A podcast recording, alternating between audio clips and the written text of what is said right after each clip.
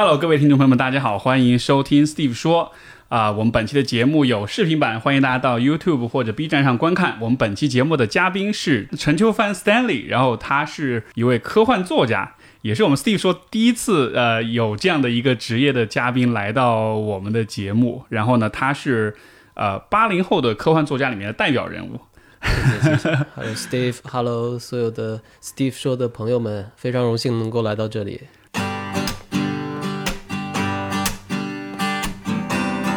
欢迎收听 Steve 说，和我一起拓展意识边界。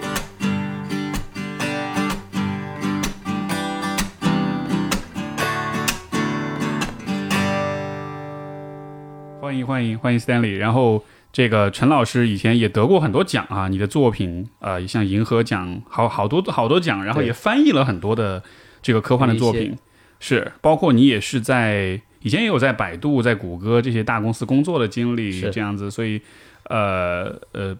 最近呃下个月陈老师也和李开复合著的一本新的科幻作品叫《AI 二零四幺》，对，简体版叫 AI 未来进行式。对对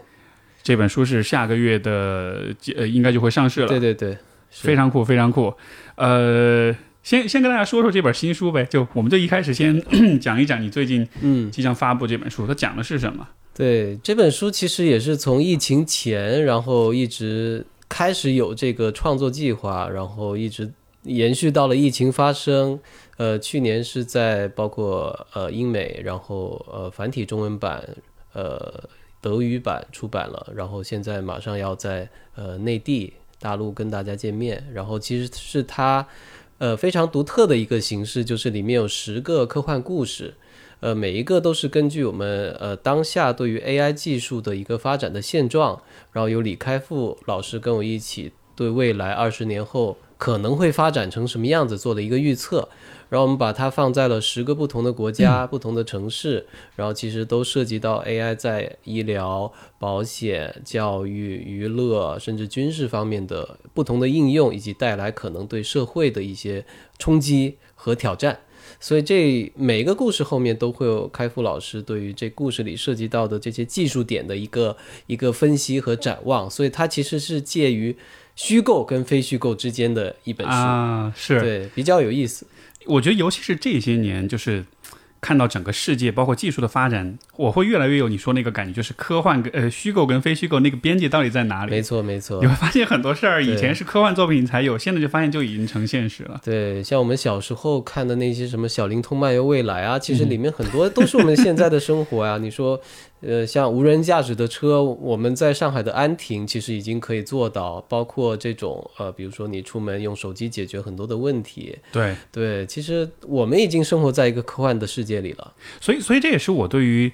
呃就是科幻这件事情，我觉得它很神奇的地方，就好像是它虽然在描述一些好像现在技术上并不能实现的东西，但它好像又给我们提供了。像是一个未来的一种一一个一个模板，我们可以朝着那个方向去哈。它像是一个呃创造或者指引人类想象力的这么一个事情。对，因为我们其实可以看出科幻跟不同文类之间的一个区别，就是一个它是有逻辑的，它是基于一些我们已知的科学的呃事实和理论。那么我们可以用理性去理解它，我们可以用呃这种逻辑去呃推推测。呃，推理它以后要发展的一个路线，所以这里面其实它又有这种呃想象力、艺术的部分，但是它又有呃比较扎实的扎根在我们现实里的这种呃土壤的根基，所以这个两者我觉得有点像 Steve Jobs 说的，就是在人文与科技的十字路口，嗯。其实就是科幻。嗯，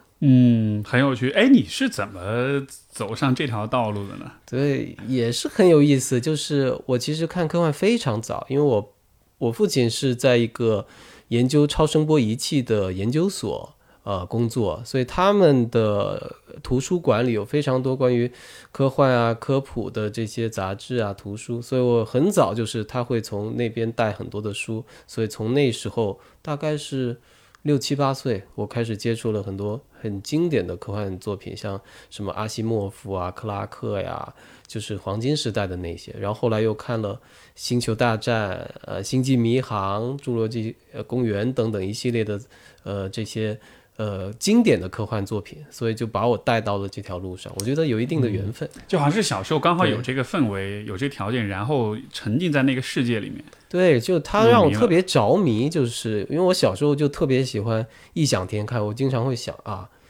为什么我是我，我是一个人，我不是鸟或者是其他的一些物种，然后呃，地球外面有没有其他的生命，对有没有 UFO 等等，就这样的一些问题，我经常每天都会想。我觉得每个小孩儿。我小孩儿，我觉得小时候一定都想过对对恐龙、对对对。UFO，对对对，然后那个我我想我我想起我小小时候看的一本书叫《人是太空人的实验品》，我看过，那个书应该是当年地摊货上最火的一本盗版书？对吧但是特别火，然后看完就是哇，我 就脑袋炸掉了。三大那个我们所谓的这个比较神棍的杂志嘛，嗯奥秘》《飞碟探索》还有《科幻世界》，就这三本都是我的最爱。啊，对所以是有那个氛围，然后但是你后来，所以就后来一直就是对科幻着迷，但是后来就又把它真的就变成了像是就是你自己的事业、你自己的职业这样的。其实一开始我们都没想过要把这个东西做一个目标，因为在那个时候太早了，就身边其实很少有人真的看科幻或者对科幻感兴趣，而且你也很难想象把写科幻作为一个职业，因为那时候没有市场，就发表的杂志可能就一本《科幻世界》，所以根本就不会有人真的 care 这个东西，所以我就一直把它做一个兴趣爱好。其实慢慢的，我觉得像滚雪球，就像巴菲特说的嘛，你只要这个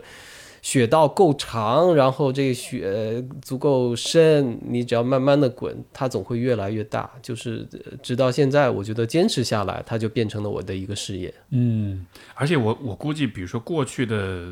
我不知道，也许五年、十年，我猜想这个领域的发展其实是会越来越好的。没错，没错现在技术有一种明显有一种是就是相比于比如说九十年代或者两千年代，就是有一种加速的感觉。对，我觉得这其实有一个历史性的契机，一方面就是中国它的这个科技实力，没错，包括我们要往这个科技创新的道路上去转型，也包括《三体》，像刘慈欣老师，他得到了雨果奖，其实引起了整个社会，包括国际的这种关注，所以也是给了中国科幻一个历史性的契机，我们才有了今天。我觉得是还是他当时得奖，他当时整个这个《三体》这个应该是很振奋的哈，对你非常振奋对你来说是很鼓励的。对对对，因为在以往像我们小时候看的全都是英美，对，就西方的这种科幻，它等于是定义了整个类型。是但现在你很难想象说啊，中国这些科幻作家作品，它能得到这么多全世界范围内读者的喜爱，这是一个历史性的一个转变。你比较喜欢写什么方面的话题？我其实个人来说，我是更关注跟现实有关系的这种科幻，就可以说比较近的、近未来的科幻。然后像我写的，包括环境问题、生态灾难，然后包括这种技术对于人的异化，也包括于呃，比如说基因编辑啊，呃，包括这种呃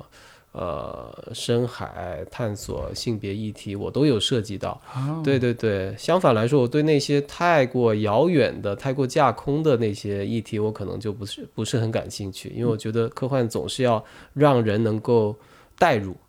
明白。所以你就是说，如果在时间维度上来说，你可能关注是离我们不是特别远的，对对对，包括在物理距离上比较近的，而不是说是那另外一个银河系发生什么事儿那样的。对对对，就好像是你在科幻当中也融入你的一种对现实的思考、人文关怀的这个这对部分也会有这样的。我看到你的这个履历，你之前也在百度啊，在谷歌这些工作过。那这个这个工作的经历，就是它有我我好奇，就比如比如说你对科幻的这个嗯方面的这种热爱，它对你的工作上会有什么是。呃，我不知道影响或者帮助或者什么的，会有这方面的关系吗？其实会有，对，因为我觉得我能有这个兴趣去加入科技领域，其实是因为我读科幻，就我会觉得这个东西才是未来，所以我是零七年、零六年、零七年我就加入了百度，后来去了 Google，其实在两家公司我都待了差不多十年的时间。后来又去了呃一家 VR 的 startup，就是创业公司。其实这些都是跟科幻有一些关系，而且我的领导或者同事里就很多的科幻迷，所以我觉得这个其实对我的写作也是有一定的帮助，因为你可以近距离的观察，就是一个技术它是怎么样从一个呃实验室的状态慢慢变成一个产品、一个服务，然后去影响亿万人，在这过程中会发生什么，大家都是怎么想的。我觉得这过程其实非常的有意思，因为我们现在生活里无处不在的科技。但是很多人都不知道它是怎么来的，就是只是使用它。对，就我我们看到只是最终的结果，没错。但是你近距离的看它整个一点一点萌芽的过程。对。那那当下呃，让你觉得最兴奋或者是最。最这个哇哦，就是这种很很很兴奋、很期待的感觉是什是哪些领域？对，我觉得一个领域就是 AI 嘛，就是我这本新书里也是讲到，因为我们现在其实很多我们看得见、看不见的地方，已经 AI 无处不在了。像我们接的很多电话、推销的电话，它其实都是 AI 在背后。而且现在特别鸡贼，是你接了。然后他会再反拨给 接这个接这个就话务员，然后他再给你播放啊，你的什么什么产品已经到期 要续费。对，所以你知道我现在其实是用一个 AI 帮我接电话。你自己有 AI？对，就是其实一些电话管家嘛，就是哦，就是有这样的 APP 有有有有很多，所以你就有时候看到那个后台的聊天记录，其实两个 AI 一直在对话，就他们可以对话很久。就我觉得特别有意思，因为这个就是很科幻的一个事情，所以其实我觉得在 AI 在未来会有更多的领域的这种呃实际的应用，它真的会非常深刻的改变我们的社会。尤其中国，我们现在在聊 AI 治理，其实可能很多人不知道，现在已经有很多的试点，在很多包括乡乡村治理 AI 治理对社会的治理。哈。对，其实这个是我们已经在做很多落地的事情，就包括我们所有社会运行层面的各种大数据，这些数据其实超出了人类所能够去分析的一个一个一个量级，所以你必须用机器用这种算法来做一些分析判断，然后得出一些决策一些选项，所以这个其实我觉得在未来必然会发生的一个事情。所以这个是我觉得非常让人兴奋的一个领域。然后还有就是呃太空，太空这个就大家都看到了，我们中国现在做了非常多的太空探索的这些事情。那么呃必然会在未来变成我们呃国策的一部分，就是向太空去呃进发去探索。嗯。然后还有一个就是我觉得是呃神经科学，因为其实我们要更好的理解自己。就是其实我们对于人类的意识啊，怎么产生的啊，包括我们怎么样去治疗一些呃，比如说阿兹海默这样的一些退行性的神经呃疾病，其实都是呃需要这样的一个技术来帮助我们去去推进。嗯，这这确实也是我所关注的一些方向，我觉得很很很很有趣。而且今天我特别期待跟你对话，就是因为这样一些话题，我觉得好像在日常生活中。大大多数人其实就是说，他可能会惊叹于技术的发展，但是可能，呃，这个这个我不知道是否存在这样一个概念，就是就是好像是，我觉得今天我们生活在现代社会里面，我们是多少是需要有一点那种像是科幻意识的那样一种视角去看世界的发展的。就我举个例子，比如说，呃，你说到 AI 对吧？呃呃，未来它一定是会取代很多人的工作。对。那所以，比如说今天的年轻人在。选专业在找工作的时候，你是需要有一点这种前瞻性的，对，因为你现在去选，比如说，我不知道，比如说会计这样的行业，是 这个行业可能撑不了多长时间了，对对对，所以就好像是你得有那种前瞻性，是的。但是我不知道你会不会有这种感觉，就是这种前瞻性好像还不太是一个很普遍的，是大家公认很重要的一种视角，是。我觉得这个就是科幻一个独特性所在，因为它的思考的模式、它的逻辑框架，其实都是以未来为结果导向的。它是从 未来反观现在，就是说，如果我们要达到这样的未来，我们可能需要去做什么样一二三四的事情，这个路径是怎么样的？但我们以前可能都是一个非常历史。呃，导向的一个，我们从未呃过去的一些经验，我们去积累，我们去分析它的模式，然后去得到一个怎么样的一个一个逻辑。但我觉得两者是需要结合的。嗯，对对对对，你你说那个就是历史导向，所以我就想，比如说去年的这个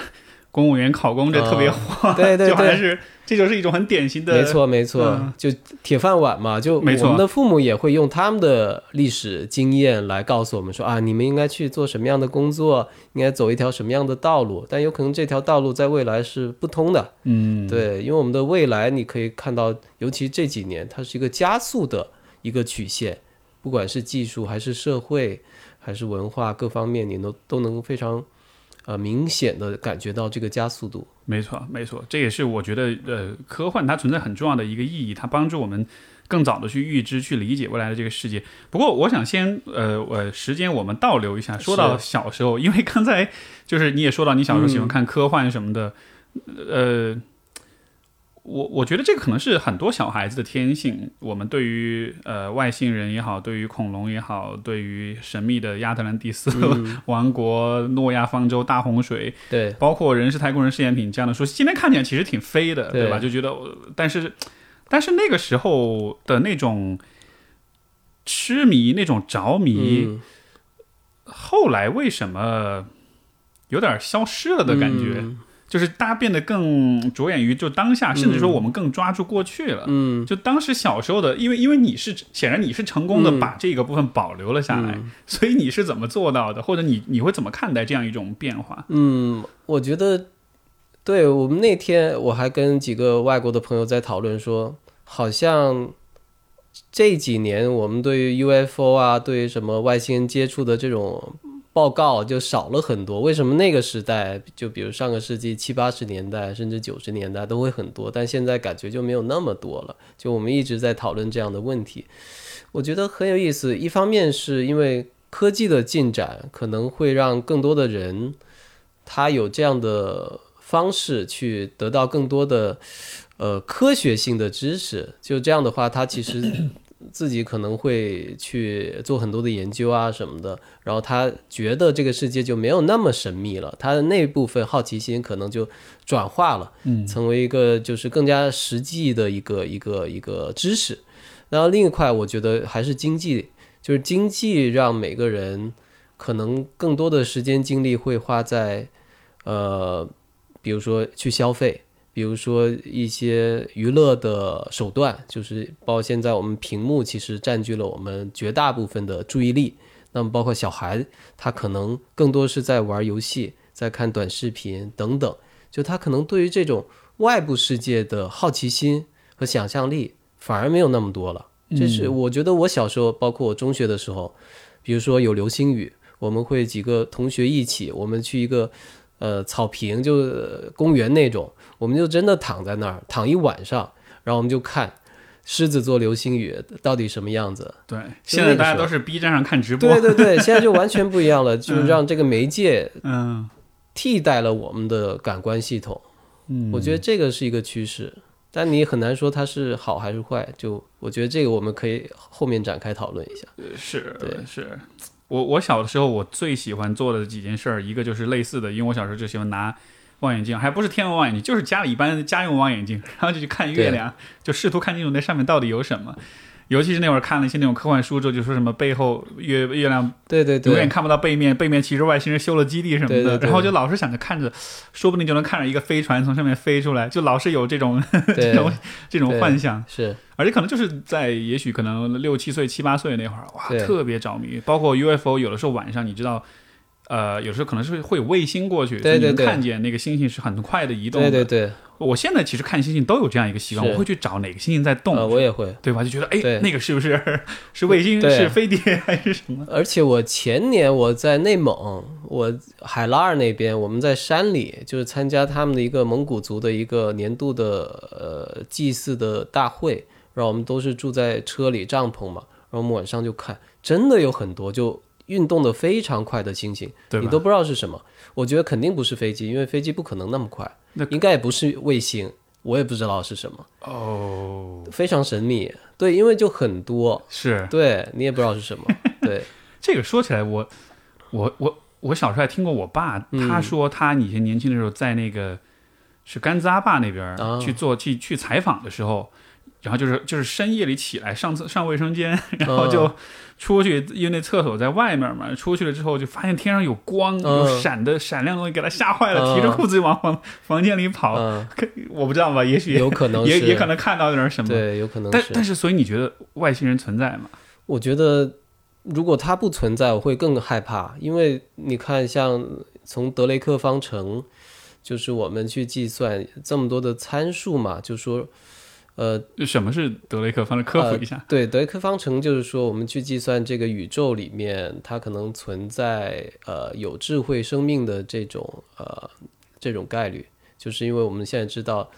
呃，银河系有大概一千亿颗恒星，那么这些恒星里面，它可能形成这种星系，而且星系有行星的存在，然后这些行星可能处于一个正好呃非常适合的位置，它的温度啊，它有大气层，它能有水等等这样一些我们现在觉得生命应该有的一些必备的条件，它大概有多少等等，就是反正有这样一个方程，然后计算出来一个结果，然后有一个叫费米悖论嘛，就是说。计算出来其实是一个非常庞大的数字，但是我们现在都没有一个确切的说，呃，外星智慧生命的存在。为什么？就是这里面有非常多的一些可能性。就很多人提出不同的理论，说啊，有可能有一个 great filter，嗯，就是一个大的过滤器。当文明发展到一定程度的时候，它可能就被这个 filter 给挡住了。有可能是核战，有可能是什么样的？有有有可能是元宇宙，就把这些 block 在一个一个。呃，局局限的一个时空里，它就没有办法再往外去探索，也没有办法跟其他的文明产生连接了。对，所以这个其实是一种理论。嗯，但我觉得，如果人类，当然我们看了很多科普类的书，就确实生命的诞生是非常小的概率。那么，生命能够发展到我们现在的这种人类的智慧、这种文明的水平。当然也是非常小的概率，太小了，对，非常小。但如果你想，如果这样的一种小的概率只发生在人类的身上，那是一种什么样的概念？我也觉得非常的难以想象。所以我其实是倾向于肯定是有其他的智慧生命存在，只不过是 for some reason 我们还没有接触到他们，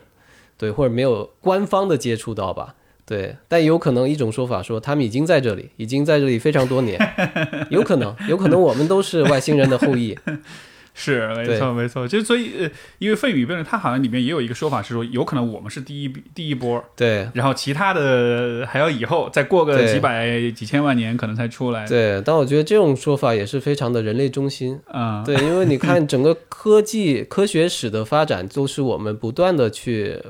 抛弃人类中心的这种想法，比如最早是日心说啊，更早可能是地心说，就地球是整个宇宙的中心。后来觉得啊，不是，地球还是围绕着太阳在转，太阳可能是宇宙的中心。后来发现也不是，我们只是整个银河系这个 其中一个悬臂非常边缘的一个小小的星系。所以其实人类的认识是不断的在去人类中心化，包括我们现在说这个 climate change 就是气候变化，也是因为我们。人类的各种活动，呃，过分的活跃导致伤害了整个生态链、整个生态系统，所以我觉得这个其实是个历史性的一个认识过程。嗯，明白明白。这个你觉得有没有可能？因为刚才你也说到，呃，比如说我们现在是以呃人类认为的生命适宜存在的这个条件去做计算，但是有没有可能是，比如说在另外的某一个遥远的地方，那个地方的生命它在怎么说呢？它在形态上，它在根本的结构上，也也许是跟比如说碳基生命是不一样的，非常可能。所以它的，比如说那就不是一个细胞跟 你知道有机体的生命，有没有可能是其他的形态的？我就举个最简单的例子，在以前的教科书里都不认为病毒是一种生命啊，但是你现在经过了这两年之后，你会觉得病毒如果不是生命，它是什么？它会不断的变种。它会不断的去寻求新的宿主，对吧？然后它可能在这个星球上存活的呃时间历史比我们要长很多，所以如果这样的东西你不把它算为生命的话，那它是什么？所以其实我觉得我们对生命的这个定义还是非常的人类中心，而且非常的狭窄。嗯，就包括我们在金星的大气层里，其实发现了一些。呃，元素它有可能是生命新陈代谢的这个呃产物等等，所以我觉得其实我们可能在未来会发现很多就是超出我们现有的对生命定义的一些其他的生命形态，它有可能都不是碳基，像你说的，嗯有可能是硅基，有可能是氮基，其他的一些东西。甚至如果我们把这种信息的这种吸收和处理的方式作为一种生命的一个特征的话，那有可能我们的程序，有可能我们的电脑，它都是某种程度上的生命。对，微博上的一个热搜，它也是一个生命有。可能啊，对，它有自己的生命周期啊。对我觉得科技就是那个呃，Kevin Kelly K K，他有一本书叫《What What Technology Wants》，就是他其实把科技想象成一种生命，他其实是把人类作为他的一个宿主。对我们是帮助他在进化。没错，嗯没错。呃呃，如果想象如果有一天外星人真的来了，你看着他们了，你你你首先第一句话会跟他们，就你首先会想问他们的是什么？你想过吗？呃，对，我想问他们的是，他们觉得存在的意义是什么？哦，，对。一上来先就先就把这个最大的这个抛给对。对对，因为我觉得，如果他们真的比我们先进很多的话，他们肯定也考虑过这个这样的问一个问题。我特别想知道他们的答案是什么样的。对，如果如果站在外星人的角度，你觉得他有可能？我不知道啊，我觉得甚至有可能他们是一个有神论的一个文明，就他们有可能觉得是有 creator，就是创造者这样的一种存在，那就更有意思了。就更有意思了。对对对，因为我们现有的这种科学的话语体系其实是一个无神论的体系。没错。对，所以我我们所有的一切其实是在证明这一点。那么，如果一个外星文明到来了，但是他们是相信有某种程度上的 creator，而且他们有一些证据来证明这个，那对地球是一个巨大的一个 culture shock。是是，而且这件事情是，呃，我觉得是一种合理的呃一种怀疑哈，就是说，无神只是因为你观测不到而已，嗯但是有没有可能那只是你的观测手段还不够强，所以你观测不到了？但是但是你不能说，呃，因为没有观测你就证明它是不存在的。对，有呃最有意思就是说，我们其实现在的观测手段其实是远远滞后于我们理论。就比如说我们对黑洞，对黑洞可能是在很早，比如说一百年前，就是有这样的一个理论，它用数学的公式推测出来说啊，宇宙深处有这么一个呃质量巨大的又致密的一个一个巨大的天体，但是它不可见。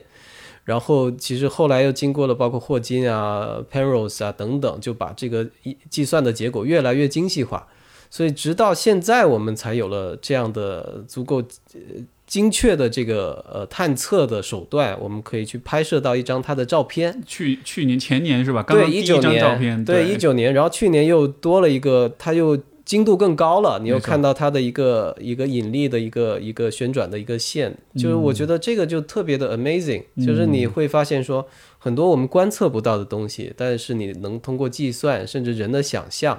你能够去推断出它的存在，但是可能需要经过几十年甚至几个世纪，你才能够得到一个确切的证据，它是存在的。嗯所以我觉得很多事情我们需要一个比较开放的心态吧，就是你等待着科学不断的把它的边界不断的拓展，有可能我们会知道很多东西。嗯，确实是这样，很有趣，很有趣。在这个呃呃，因为你刚刚也说到，就是说这种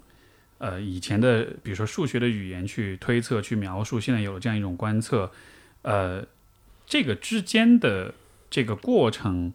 你觉得会因为呃技术的发展，这个过程会变得，就是这个距离会变得越来越短吗？会，因为呃，我们最近看到的一个是用 AI 来帮助数学家去验证一些定理，去呃发现一些新的呃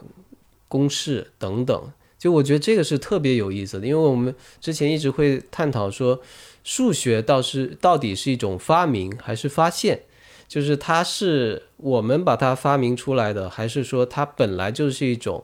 fundamental 存在在这个宇宙间的一种嗯，普遍性的东西。对，这个是特别有意思的。所以我现在其实会看很多这样的一些不同领域的 project，包括那个 Stephen Wolfram 的呃 Physics Project，它其实是用计算主义的方式，它去生成一些呃所谓的物理的定律什么的一些，包括在网上可能是化学，在往上是生物，在往上可能是社会学、经济学等等，但它底层是数学。所以它会用这样的一个方式向我们证明，就是我们可能存在的这个宇宙，它的数学是这样子的，但它只是其中的一种可能性，有可能存在着无数的不同的数学宇宙。啊，对，所以这个其实非常有意思的一点，就是因为我们现在理解世界的方式全都是 fundamentally 是数学，对，所以包括我们怎么样去，为什么我们能看到可见光，为什么我们的生命形态是这样的，其实背后都是数学，就是包括我们可见光谱其实被限制在这儿这个狭小的区域，所以我们能够去寻找食物，我们能看见彼此，我们能用火，我们能跟着光等等。就所有这些，其实最后都是受一些非常基础的参数决定。所以从这个角度上来讲，我觉得有很多的可能性。是这个，哎，很有趣。你说这个以以前我也想到过这一点，就是你看数学有可能不是被发明出来的，对，只是我们发现了，没错，就它像是这个宇宙的某种源代码。但是如果它是一种源代码，那也有就就像你说，意味着有不同的。万一有另外一个世界，它有不同的一个数学的一个逻辑，或者是一个另外一种数学的话，那那就是不同的一个现实了。没错，所以现在他们用 AI 来帮助数学家去做很多的这种工作嘛。就我觉得在未来，其实这个会加速度，包括我们在基础科学上的非常多的发现，可能用 AI 这种。呃，机器的方式，我们可以得到更快的一个结果。因为以前我们可能都需要在实验室里做很多，但如果把很多的实验过程都虚拟化了，我们可以用超级计算机，在一个虚拟的，你可以想象元宇宙里，我们去做很多的实验，那我们可能就得到结果的方式会不一样，也会更快。嗯，没错，没错。说到呃，有一个话题我会很好奇。因为说到这个外星生命，包括说到 UFO 的这种就是呃发现啊什么的，然后你知道民间总是有很多这种阴谋论者会觉得说，这个对吧？呃，五十一区早就在那儿了，然后其实我们跟外星人早就搭上搭上盖了，然后只是可能大家会总是怀疑说，也许政府是在掩盖这些事情，不想让人知道，也许这会造成公众的恐慌，或者说也许就会造成安全的问题啊，或者什么的。你你觉得呢？从从你的角度来说？呃，就是这样的可能性大吗？就是其实已经有了这种第三类接触，但是因为某些原因，要要要要暂时隐藏起来。因为这几年其实也有呃一些纪录片，就美国那边的，就他可能是前国防部的官员什么的，就是他声称自己其实接触到了一些。呃，绝密的一些 档案啊、文件啊等等，包括有一本我其实看了，叫做《采访外星人》的书，它其实讲的就是一九四七年 Roswell 就是那个事件，就五十一区嘛。他是一个护士，当年是被呃招聘，就是去护理这个外星人，但他当时签了非常严格的 NDA，就是所以他后来回了爱尔兰，我记得是爱尔兰还是苏格兰。当他八十几岁的时候，他觉得不能再昧着自己良心把这些隐藏了，所以他就写了一一本手稿，寄给了一个一个记者，这记者就把它呃出版了，然后很有意思，就里面讲了很多，你可以在网上找到这个 PDF 版本，我不知道国内有没有出版，但是它已经被汉化了，他讲了很多非常疯狂的 idea，但是听起来很 make sense，就是对于我来说很像科幻。然后我就觉得，是不是这个发表的人他自己就假借这个名字去写嘛？然后我后来查了这个人，他后来自己写了一本科幻，他说这个就是真的科幻。然后把两本去对比，我就觉得应该不是他写的，因为他写的这个科幻太差了啊。就前面的这本其实想象力啊，什么细节非常的丰富，但是他后面那本就真的很差，所以我觉得哎，有可能真的是那个什么护士。他当时的一些经历什么的啊，太有意思了。那本书我觉得强烈推荐你看，因为我推荐了好几个人看，就他们都是不是科幻圈，不是科幻迷，但他们看完都觉得哎挺 make sense 的。就说这事儿像是看眼见为实了，然后只是转述给你，对，而不是要靠脑子编。对他讲述的就是我们人类其实是被流放到地球上的啊，我们是一个受到惩罚的一个来自不同种族的后代。非常有意思，但展开就会太过于神棍了。啊，对对对对，这这这这听上去，非常有意思。嗯，对，这我我听到这个，我第一想到是那个 Scientology，就是啊，有点像，有点像。他不是说就是人类的这个是灵魂要放在这个，然后要被外星人收割走啊什么的。有点像，有点像。所以 Scientology 的那个呃那个这个教主，呃，这个这个跟大家呃科普一下，Scientology 是其实是呃美国一个邪教，对吧？而他的教主就是一个科幻作者，没错没错，他写了一系列的那个，好像上世纪五六十年代，对对嗯对，叫叫做 Battlefield Earth。啊，就一个非常对 非常长的系列，三十几本，对，在国内也出版过。然后像什么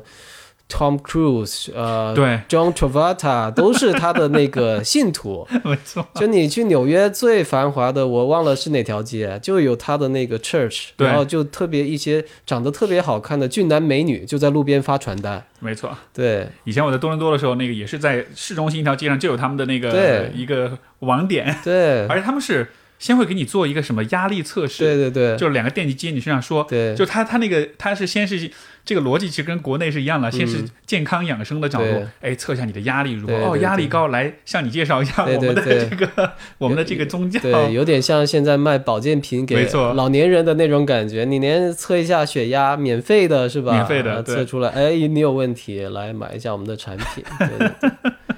很有趣。那、嗯，啊，那如果这么说，所以如果人类是某种实验品也好，某种放逐的物种也好，也许这也许是不是也有解释到，比如说之前说说到这个，嗯，我们和外星人还没有产生某种联系，就是。因为本来这就是一个被放逐的地方，像是一个监狱一样。对，说不定宇宙里面各种信号其实哔哩吧啦到处都有，但是也许我被们被屏蔽了呀。对对啊，屏蔽起来的非。常可能。而且这个其实跟佛教里很多的呃理念就非常像了。你就你需要经过六道轮回，你要不断的修行，你才能够出轮回。所以就是轮回，你就理解成是这个地球生态圈的一部分嘛。嗯，它其实就是对你的一个惩罚。这个这个也是另外一个很有趣的地方，就是我觉得宗教的某一些想象，你刚才说，比如说六道轮回这种，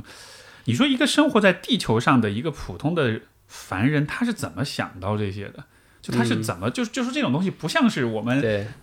站在树下或者是站在山巅，然后你就能想到这种体系，它是一个非常对成型的、有逻辑的成体系的东西。对，我推荐一本书，但是最后我们也会推荐书。啊，呃，叫《长青哲学》，就是赫胥黎，就是那个写《Brave New World》美丽新世界的那个人。对他其实家园非常的，他一可以上溯到他的祖父，我记得是 Julian Huxley，就是也是非常有名的生物学家，跟达尔文可能差不多同一个时代那种。也是大科学家，他这本书其实就是从比较宗教学的角度，他去看地球上存在存在过的所有的这些宗教，然后他去追根溯源，他呃呃深层的逻辑到底是什么？其实都是同一个东西。所以我觉得这本书其实，如果你对宗教感兴趣，是同一个东西。是同一种逻辑，是同一种渴望，就是跟你的创造者达成这种连结，就是你要跟他合一，就理解成，比如说古罗马，呃，不是古希腊的这个奥德修斯、奥德赛，他其实是一个一个人出去远行，成为英雄，然后最后回归的一个故事。包括那个《Space Odyssey》，就是对二零零一，它其实讲的都是同一个故事，就是你最后作为一个个体也好，作为一个文明也好，你最后要回归的地方是最初创造出来你的一个地方。所以是非常 profound 的一个东西，所以所有宗教其实是在解决这样的一个东西，就是谁创造了你，为什么要创造你？那么最后你要回归到他的一个怀抱里，你才能够 fulfill yourself，你自己才能 complete，你才能变成一个完整的 being。所以所有的宗教其实都是在探讨这样的一个问题。嗯我突然觉得你前面说人类有可能是被放逐，这很有道理，是就好像是现在就是那个出去的那个过程，就是那个英雄之旅的那个过程。包括为什么我们要做这么多去太空探索的，其实向外跟向内其实是同一条路，在我理解上。你觉得这个会不会是人类做太空探索？当然，肯定也有很多技术上的原因啊，要做这个。但是这个会不会也是像是人灵，像是灵魂深处或者我们的集体意识深处有这么一个？绝对的，呃我觉得绝对的，因为对啊，你会觉得说，当然他们会有很多呃非常 practical 的一些理由啊，就比如说啊，我们如果不向外，我们这个地球的 resource 资源是不够的，然后我们的 population 又不断的增长。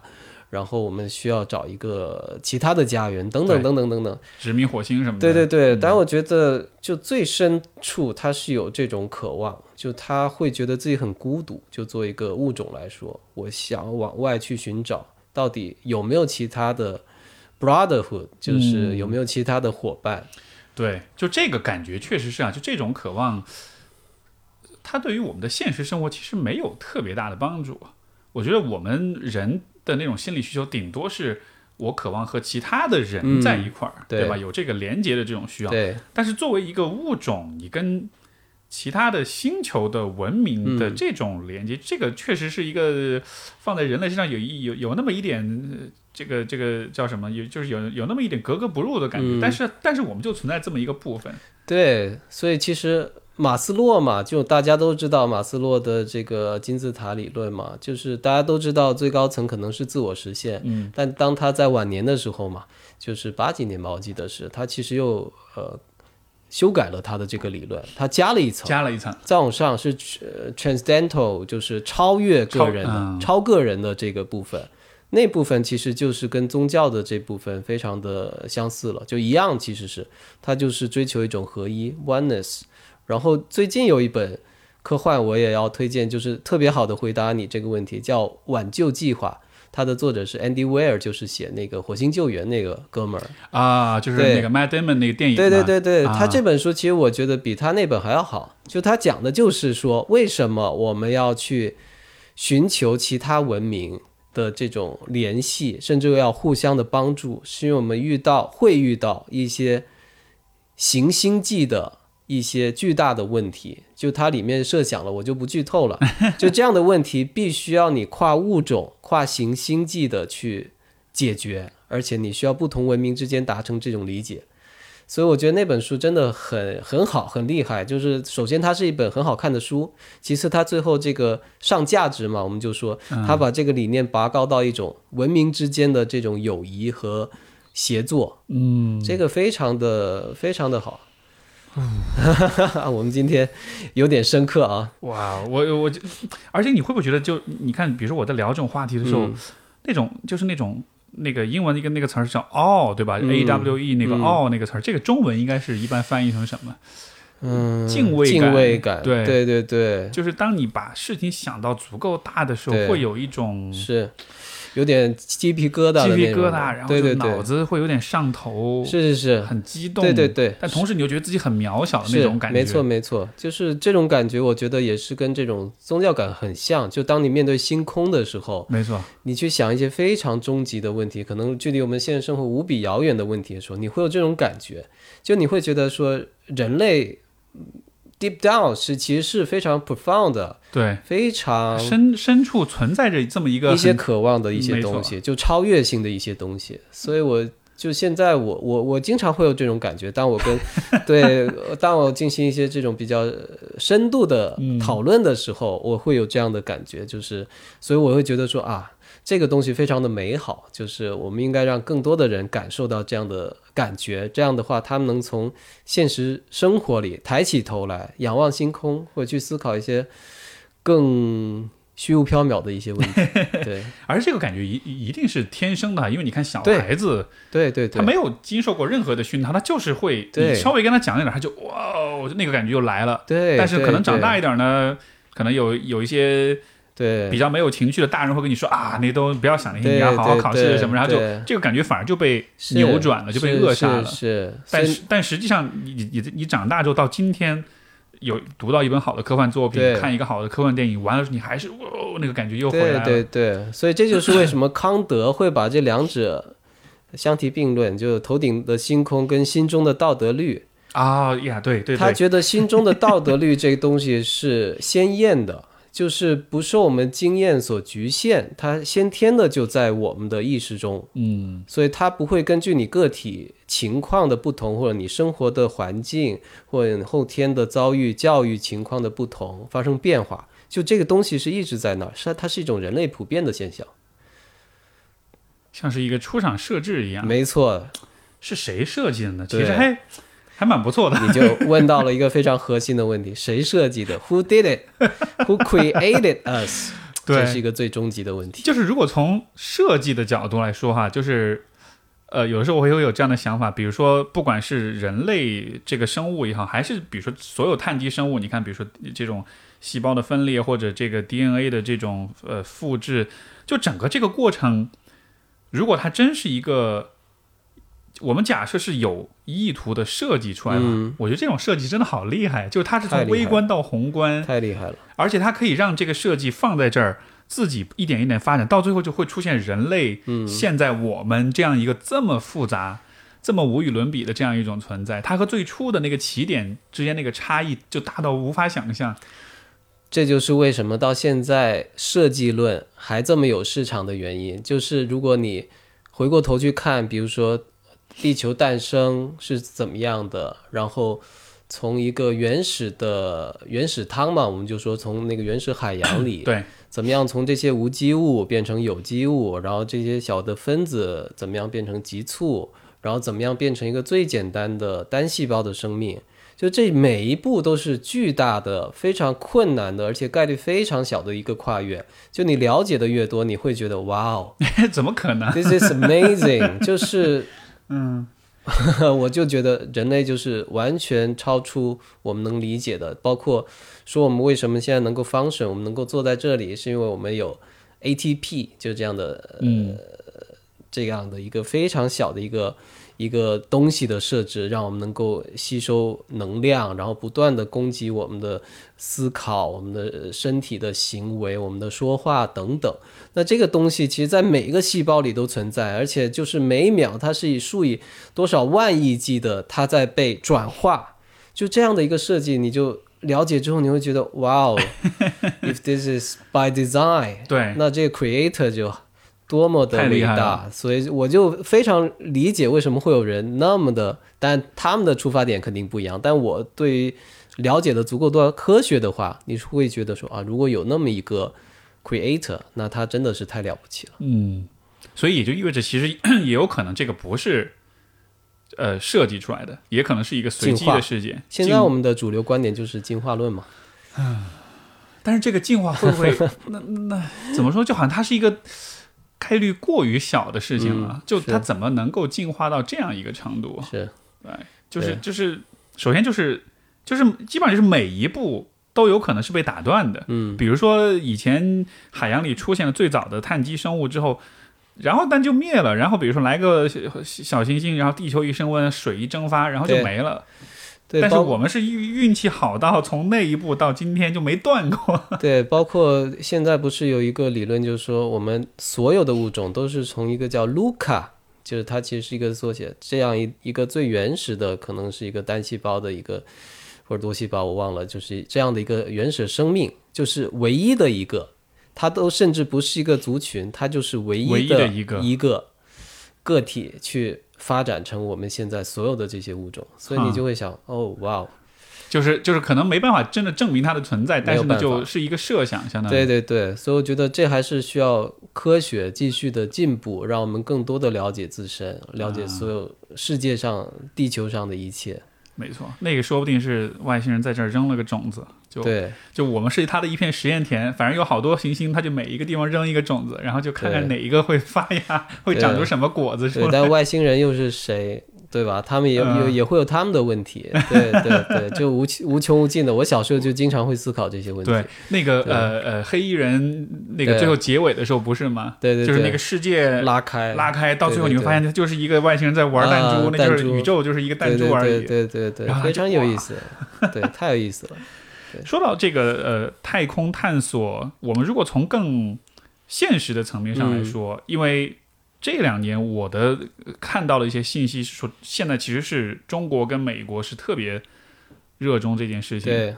美国当然就有了 Elon Musk，有了这个 SpaceX 这种民用的低成本的这种火箭，所以它现在搞很多。但是中国其实是有很积极的在做，包括像空间站，好像是呃是二四年还是二四年就会就会建成。对，现在陆续在建嘛。对对是这个这个应该怎么理解呢？就是这样这么做的这个现实意义是什么呢？对我其实去过那个咱们中科院的叫它叫空间工程应用呃应用工程研究院，就是他们其实就负责设计所有的在太空站里呃做实验的这些机器，以及我们做什么样的实验。所以你其实能去到那儿，你能看到他们很多的实验其实都非常的 practical，就包括材料科学，比如说在上面我们可以去实验一些低重力啊这样的环境下，材料可能会发生一些什么变化，可能可以帮助我们呃找到一些更好的材料，可能有可能能解决地球上的问题，包括说现在我们从化石能源转向这种呃清洁能源，其实最大的核心的问题是能源的存储，比如说太阳能、风能，它都不是一个稳定的嗯一个一个一个供给，你需要把它存起来。比如说没有太阳、没有风的时候，这些怎么样被呃转移到其他地方，西电东输啊，或者怎么样？那但这个电池的技术现在还不够发达嘛，就它会有很多的问题，比如结晶化啊什么的，或者说成本过高，所有的这些其实都需要新的材料科学来解决。所以这有可能是那部分，也包括很多空间的观测，比如说你要在太空里，它的环境是更好，没有光污染，没有这些大气的污染等等，而且你能够从太空去更近距离的获取一些讯号，能观测到一些天体等等，也包括生命科学，包括他们会做很多的，比如说动植物的实验。包括转基因啊，这些植物啊，在那个低重力的环境下怎么生长，有可能能解决地球上的粮食问题。所以，所有这些其实都是非常现实的，能够去造福社会、造福人类的一些科学的问题。所以我其实觉得，当然这是非常 practical 的一个层面，更多的一个，我觉得还有一个就社会的，呃，大众心理学的层面，就是，呃，包括一个我们的爱国情绪，就是我们现在能做到。就是以前其他强国也能做到的事情，就而甚至我们比他做得更好。比如说，国际空间站马上要退休了，然后中国这个就成为唯一的一个空间站。嗯，但现在他们又说他们不退休了，他们要坚持到二零三零年嘛。虽然它已经很破了，修修补补可能又再用个几年。所以我觉得这个是一方面，当然还有一方面就是说，能让地球上非常多的呃小朋友，他产生这种对太空。对自然、对科学的兴趣和好奇心，那这些人有可能以后他会投身到这个领域，他会做很多的研究，成为科学家、成为宇航员、成为工程师等等。那这就是推动整个社会、整个文明向前发展的这个精神上的动力。所以我觉得这个可能是更长期的一个一个呃目标。有意思。哎，你说第三点，我从来没有想过，但就好像是说，这种空间的探索跟科学发展，它相当于是。就是把小孩子的那种好奇跟那种热衷跟痴迷，就转化成了一个没错一个实际的去实现它的一种渠道哈。就是你变成一个科学家，你去探索空太对空。你就想想，比如说美国那会儿，它是上个世纪五六十年代嘛，他做了很多太空的事情，正好那会儿就是 baby boom 嗯的青少年时期，所以这些人最后他变成社会中坚力量，他很多可能投身硅谷啊什么的，包括伊隆马斯啊这样的一些人，其实他是有非常强的后劲，就你可以说他是持续的给这个社会的创新提供一种精神上的动力。啊，哇哦！所以这么来说，空间站也像是一个符号，对对对，绝对是飘在那儿非常巨大的一个精神符号。有意思，有意思。我之前看到有一个说法说，呃，这个在月球上是有某种。呃，某种矿物它是有助于这个是是什么某种核的聚变还是怎么样子？说这个物质在地球上对要去生产成本很高，但是月亮上很多，所以我们其实现在也在想办法把它运过来。氦三嘛，呃，对，氦三，对对对对对对，这这是是真的吗？是这么回事吗？是真的。但是现在一个问题就是性价比，你啊要现在去上面开采，然后运回地球，这个成本太高了，就是它不一定那么经济。嗯，所以他们其实要解决的也是一个一个地球上的能源问题。现在不是说，其实最根本的就是实现可控核聚变嘛，但这个有个笑话，就是我们距离实现可控核聚变永远有五十年。就五十年前也说还有五十年，现在你问他还是有五十年。但中国做很多这方面的实验，包括在合肥有那个东方魔环嘛，就中国太阳，中科大一直在做。所以前两天好像这昨天还是今天，我看到也是用 AI，用 DeepMind，就它怎么样用 AI 去解决可控核聚变的这个装置的稳定性问题，因为它需要达到极高温、极高压。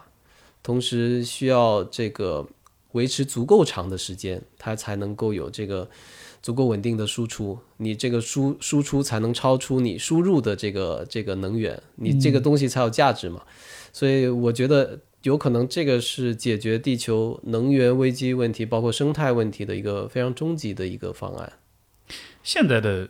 呃，就是现在的社会对于核能这件事情，呃。因为我们有，比如说切尔诺贝利啊，有福岛啊，有这样的事儿，我感觉大家说到这件事情，呃，还是会有一点，会，嗯，有点，对，有点勉强的，有点不安的，就觉得说这像是给自己后后后花园种了个定时炸弹，对，有一点。但是从你的角度来说，你觉得这种，因为因为因为，比如说切尔诺贝利，那是七十年代六七十年代的电站了，福岛应该也是很早的，对。这个设计了，今今天我我猜想今天的，嗯，比如说核电站的设计，其实应该是很先进，应该是很安全的吧？而且你说的那些都是核裂变。啊，OK，对，不太一样。核聚变它的最大的优点就是它出来的这些废料是没有放射性的，而且它的原料是能够从海水里近乎无限的提取。现在我们用的核裂变其实都是。铀啊，这些就是带有放射性，铀二三七啊，这样一些呃原料嘛，它原料还是需要开采，还是会对呃环境产生污染，包括它的废料怎么处理。但如果到了聚变的阶段，那其实这个从原料到它最后出来的这些废弃的废料，它都是没有污染的。所以这是一个 fundamental 的革命性的变化。嗯，而当然你像你说的，现在的核电站就普通的裂变的这种。它也是比之前要好很多，因为现在的设计的方针啊，包括安全性啊，包括以前你都是用那个那个反应棒嘛，你要控制它，就是其实非常原始的一种方式。但现在全都是用机器，而且它会非常精密的有大量的这种数据采集的传感器，实时的监测它任何一点的变化。所以我觉得现在其实是反而不用那么担心。对，但是大众的心理肯定是不一样的。大众都是看了那个切尔诺贝利那个，对对对，到现在还有对这么多片子，对对对，这确实人类没有办法。嗯，是很有意思。呃，我们再说到另外一个，你刚才聊到的，就是关于 AI 这件事情。呃，当然我是站在很业余的角度啊，我我我会觉得，今天我们说到 AI 的时候，似乎有一个。有一个倾向是，我们会把 AI 去给人格化或者形象化。我们会想象 AI 是一个跟我们会产生某种关系，而且是某种偏向恶性关系，就是我来统治你，或者我来接管你的。对，你你看，比如说《终结者》里面那个天网这样的一种关系，对，就好像是这个。你觉得会不会是人类自身的一种局限？我们在想象另外一种。存在的时候，我们会倾向于认为它是像它就是他，我们会把自己投射投射在它上面，没错，没错，觉得它跟我们是那样一个竞争关系。对，因为你刚才提到了，就是通过 AI 做治理也好什么的，就你会发现他做的事儿其实它不是这种，比如说我要直接跟你发生关系，它其实是渗透到生活中的很多方面，就它的那个性质其实是很工具性的，没错，没错。所以，所以是不是这这就是 AI 其实并没有我们想的那么的是威胁性那么的强。对这一点来说，可能科幻小说啊、呃电影啊要负起一定的责任，就因为你看所有的这些终结者呀，它这种太空漫游啊，包括机械机啊，它都会把 AI 描绘成这种相对来说比较敌意的、负面的、带有一定的人类情感，或者说甚至比较负面的这种道德，他可能就不 care 你，或者我要征服你什么的。我觉得这些都像你说的是一种情感投射。就是尤其人类在跟一个自己不熟悉、不了解的他者文明去接触的时候，他总会把自己的很多想法投射在他身上。那这个你就像黑暗森林理论，这个就是大刘老师的一个一个一个创造嘛，他就会说啊，所有的文明在这里面，它都是像黑暗一座黑暗森林里的猎人和猎物一样，就如果你发出声音，别人就会先开枪，所以这也同样也是一种投射，但未必它就是真实存在的。所以我觉得可能我们需要做一些工作，把这种过分的自我情感投射给中性化，是给中和掉。这个反应，其实我觉得是很古老的一种非常机制哈。你看，最开始当比如说我们还在部落时代的时候，我们遇到别的部落的人，那个时候有这种恐惧跟这种抗拒，对，其实是很有是很有很有道理的，是很有价值的。是。因为如有可能对方身上携带的某些细菌、某些病原体，是，你你刚好没有抗体，你就你就被灭种了。没错。所以我听过一个理论很有趣，他说其实种族主义就是个 racism、嗯。这种种族主义的情绪，他说这一种反应，它最基本的、最根本的那个情绪反应不是仇恨，不是愤怒，对，而是恶心。嗯，而恶心是怎么产生的呢？恶心的情绪是因为人类需要这样一种反应去帮我们区分哪些是在生理上、生物学上对我们有害的东西，嗯比如说腐尸，比如说这个腐烂的食物，对，对吧？粪便这些东西是不能吃的，所以我们才会闻到臭的东西会有恶心。所以遇到就是外族，遇到他者。那个那个也会有那种近似恶心的反应，所以才会保持距离，才会排斥彼此。对对对，这是一种进化心理学就进化心理学的一个一个对，特别有意思，假说，嗯、我们都养猫嘛，就嗯。是你会发现猫对那种呃条状性的，啊，对对对，它会有特别的反应。放网上很多视频，放一根黄瓜，一转过来一看，啪就跳飞起来了。对，是的，就我也做过很多小实验啊，就我就会想说，这到底是它在远古的时候是什么样的一个过程，就让它把这样的一个非常强烈的反应就就就嵌入在它基因层面，一直世世代代的传下来。所以人类也是一样，就是嗯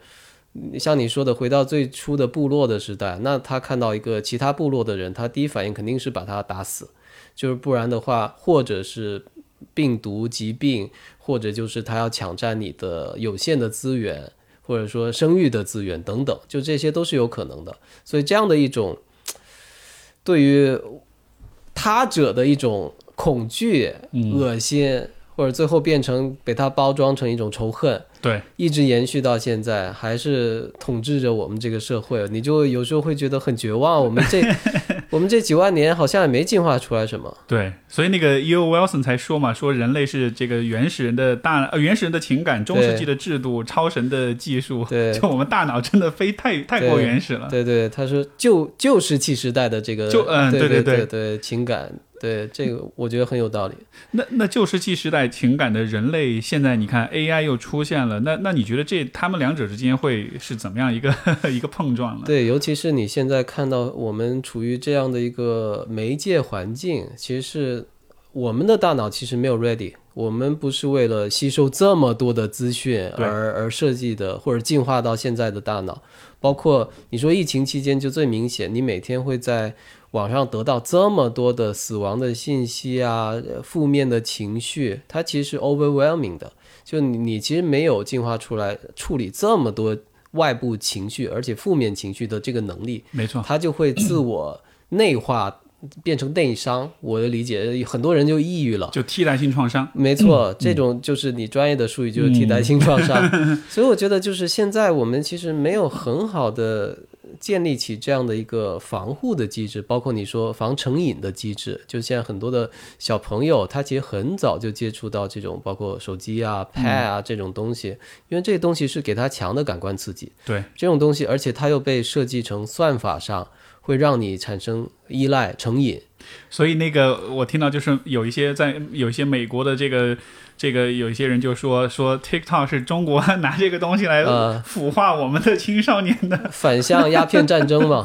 这个我也听到最有最有道理的一个，就是很有意思。所以就说我们怎么样从技术设计的层面，或者从这个法律法规的层面，我们需要去约束它，因为从资本的角度，它肯定是逐利的，它要利益的最大化，那它肯定是让你越上瘾越好，越愿意花钱越好。但从人类的角度，我们其实没有办法去抗拒。包括你说我的父母，他们可能都经历过饥饿的那种时代，他现在还是会对这种包括高碳水、高热量、高糖分的这些呃高脂肪的东西，就是本能的他想要去吃，或者吃的很多。对对，但是这个东西就是我们需要有意识的去对抗这种本能，就生物性的本能。这个问题，我的感觉好像其实现在中国还做的还蛮好的，嗯因为中国有很出台很多很具体的法律去约束，就是呃呃，就是各种这种科技公司他们能做什么，不能做什么，对，算法上啊这样。但是我我有限的了解，其实，在欧美国家，相这样子的一些就是来自政府的这种干预，相对其实还没有那么多。嗯，对，这这这，我感觉这是一个呃怎么说呢？社会主 社会主义制度先进性、优越性的体现，可以这么说吗？我觉得可能要把它拆开来看。嗯你就像去年，其实深圳出台了这个 AI 方面的一些法令，它是有有监管，也有怎么样去引导支持 AI 在不同行业的呃一些一些发展。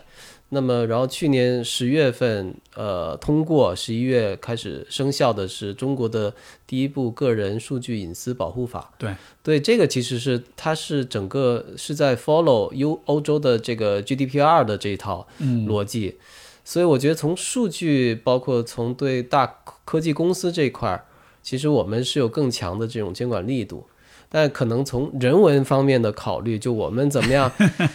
从多个视角来探讨。其实从欧美来说，他们包括以前有法兰克福学派，他们其实是对技术有很强的这种审慎，包括警惕的这种哲学传统，所以他们一直是有一批这样的知识分子、精英分子，对科技是保持这种呃非常理性的批判的态度，就是它形成了一个社会的。一个可以说是公共舆论的空间吧，但像我们这边其实是从改革开放之后到现在也就四十年，而且就是我们这个呃成长的这四十年嘛，所以你是会看到技术是非常急速的在改变我们的社会，我们所有的这些 mindset、社会舆论也好，这种呃公共知识分子的这种知识储备啊，包括所有的不不同学科理论啊这种呃建设啊，其实都没有完全 ready，就是所有这样的声音是不对等的。但是现在可能好一点，包括向标，我的校友就是人类学家嘛，嗯他会说很多关于内卷啊这样的一些事情，就引起大家的这种公共的探讨，我觉得非常好。但这个还远远不够，现在需要更多的声音参与到这个决策，然后包括政策制定的这个过程，才能让它变得更加的完整全面。是，我觉得就是呃，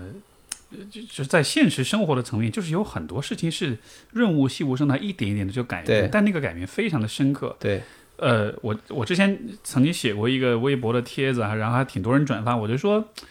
我就在试图解释说为什么今天网上那么多冲突，那么对多戾气，那么多杠精啊什么的。我说我的一个猜想是，我觉得嗯这个其实跟输入设备有关系。嗯，以往大家是用键盘输入，对，键盘输入十个手指同时用的话，呃，输入的效率会很高，你会愿意愿意打更多的字。嗯，今天大家是手机输入，你你就是用两个指头打字，对甚至只有一个指头，在这样一个情况下，你显然就不想说那么多的嗯话，因为输入越麻烦，你的对吧？你输入的内容肯定是越少的。对，当你输入的内容少的时候，你给对方传递的这种误解的概率就会更大。嗯对所以今天人们在网上很容易误解彼此。对，我我我觉得可能是有存在这样一个有关系的。所以这还只是一个小的例子，但是你想象，就是如果这如果一个键盘对，都能改变我们跟彼此的关系的话，是，那你好难想象，就是整个技术的发展，它其实对于人的行为、跟心理、跟关系，没错那得。有那得有多，那就是决定性的影响。没错，没错。所以麦克卢汉一百年前就说了，媒介即信息。是，就我们所有的这些媒介输入的，然后包括推荐的算法，包括这个交互的界面的设计，甚至表表情包，其实都决定了我们对信息的理解和传递。是，所以我觉得这个现在我们就是对这方面的理解和觉察还特别的肤浅。我那天还在书店里看到有一本书是全部用表情包写的，对对对。那个我觉得就确实还你还确实能看懂他在说什么。对对对对，所以包括同一个表情包，在你看来跟你父母看来，在老外看来，都完全是不一样的。是很多老很多老一代就喜欢用那个笑那个表情，对对。对他们就不知道在我们这儿那个那个表情是呵呵，对对对，passive aggressive smile smiling，对对对。笑而不语的那种。对对对，那那所以你对呃，比如说像社交媒体，因为这是我认为技术就是跟我们生活最贴近的一个应用了。嗯，呃，像你的社交媒体的，你的你的姿你的姿态是偏嗯，迎呃认同，还是偏啊、有点反感？你其实国内好多的社交媒体，我都是等于是第一批的用户，就 beta 版的用户，就内测阶段我就在用，包括知乎啊，包括豆瓣啊，所有这些，可能就是最早的一批用户。嗯但慢慢的，当它 open，就是用户群越来越多之后，你就能感觉到它的这种内容的一个同质性或者说下降，包括这种社群冲突戾气会起来，然后我可能就会慢慢的远离，因为我我觉得就是很多现在很多的时候，你其实是在做无用功，因为对方并不想听你在说什么。可能只是在表达一种情绪，更多的是一种情绪的发泄和消费。所以在这种语境下，我觉得其实对话已经无效了，就是你其实说什么都不重要。所以这种情况下，我可能会相对来说保持距离，我可能就是更多了读书，然后跟自己的朋友做这种深度的交流或者线下的交流，我觉得这个会更有效率、更有帮助一些。嗯，对。那你觉得这样子会不会产生一个？哎，首先就是说到你刚才说这一点，我我听过一个说法很有趣，就是说如果有一天，比如说我们开发出一个 AI，它能够一完全的消化所有在互联网上的信息的话，然后如果他有了一个道德判断的机制，他会认为人类其实是不好的，对，因为肯定会因为大部分的信息都是都是很负面、很攻击性、很恶毒的这种的，对吧？不过就是一个很具体的问题，就是呃呃，如果你看社交媒体对我们它呃怎么说呢？它重新它重塑了我们与人交往的方式，而且把它变得更简化，也更粗暴，也更负面了。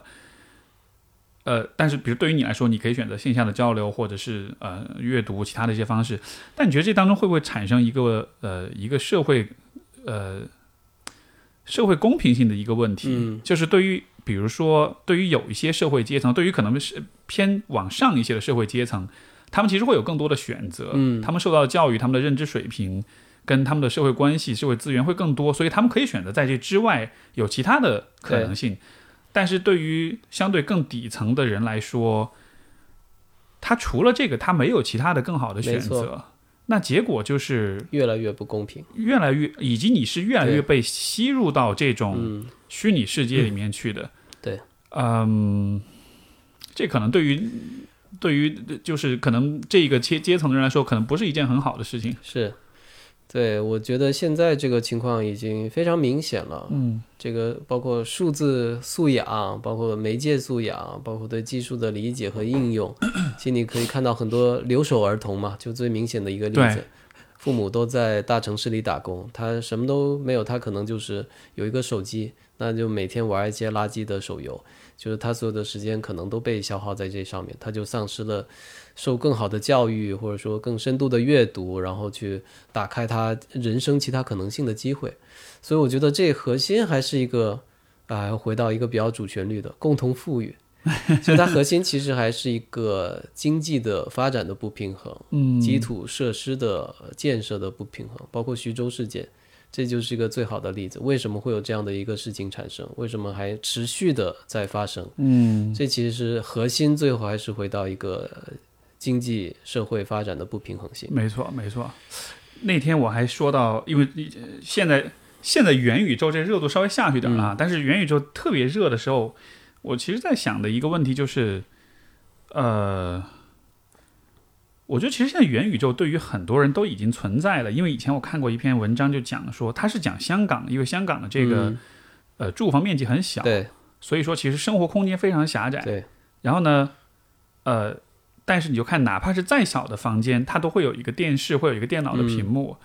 人们回到家里面，它的物理空间很小，嗯但是它通过屏幕就可以进入到一个非常广阔的嗯虚拟空间里去。对然后最后发生的事情就是，呃呃，就是这样的一些人，尤其是可能社会底层的人，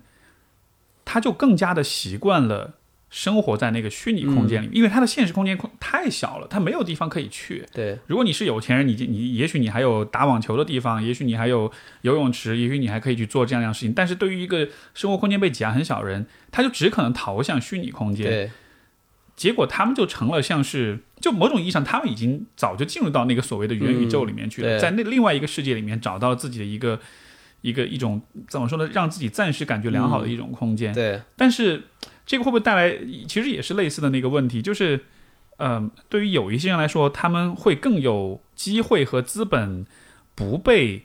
挤压到那个元宇，就是虚拟世界里面去。但对有些人来说，进入虚拟世界或者逃向虚拟世界，像是对他们来说是一个很诱人，甚至是一个。不得已的一种选择，对就这也是涉及到，就是我觉得跟不同阶层之间的这种差异了。对我的一个最基本的判断就是一个技术是否它是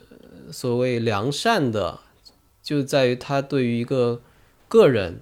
或者说一个社会，他是否能够最大限度的去发挥他的潜能。就是比如一个人他要自我发展，他可能潜能是一百，但如果你选择这条道路，他可能发挥到八十，这条发挥到六十。所以这个其实是不同技术，包括这技术怎么被设计。比如说有些元宇宙，它进去它可能就是不断的去做一些重复性的、上瘾的、消费性的娱乐这样的一些事情。那他其实他的这个自我实现、自我发挥潜能的这个渠道就被锁死了。嗯，但如果他进入到的是一个，他还是能够去学习一些知识，能够去跟外界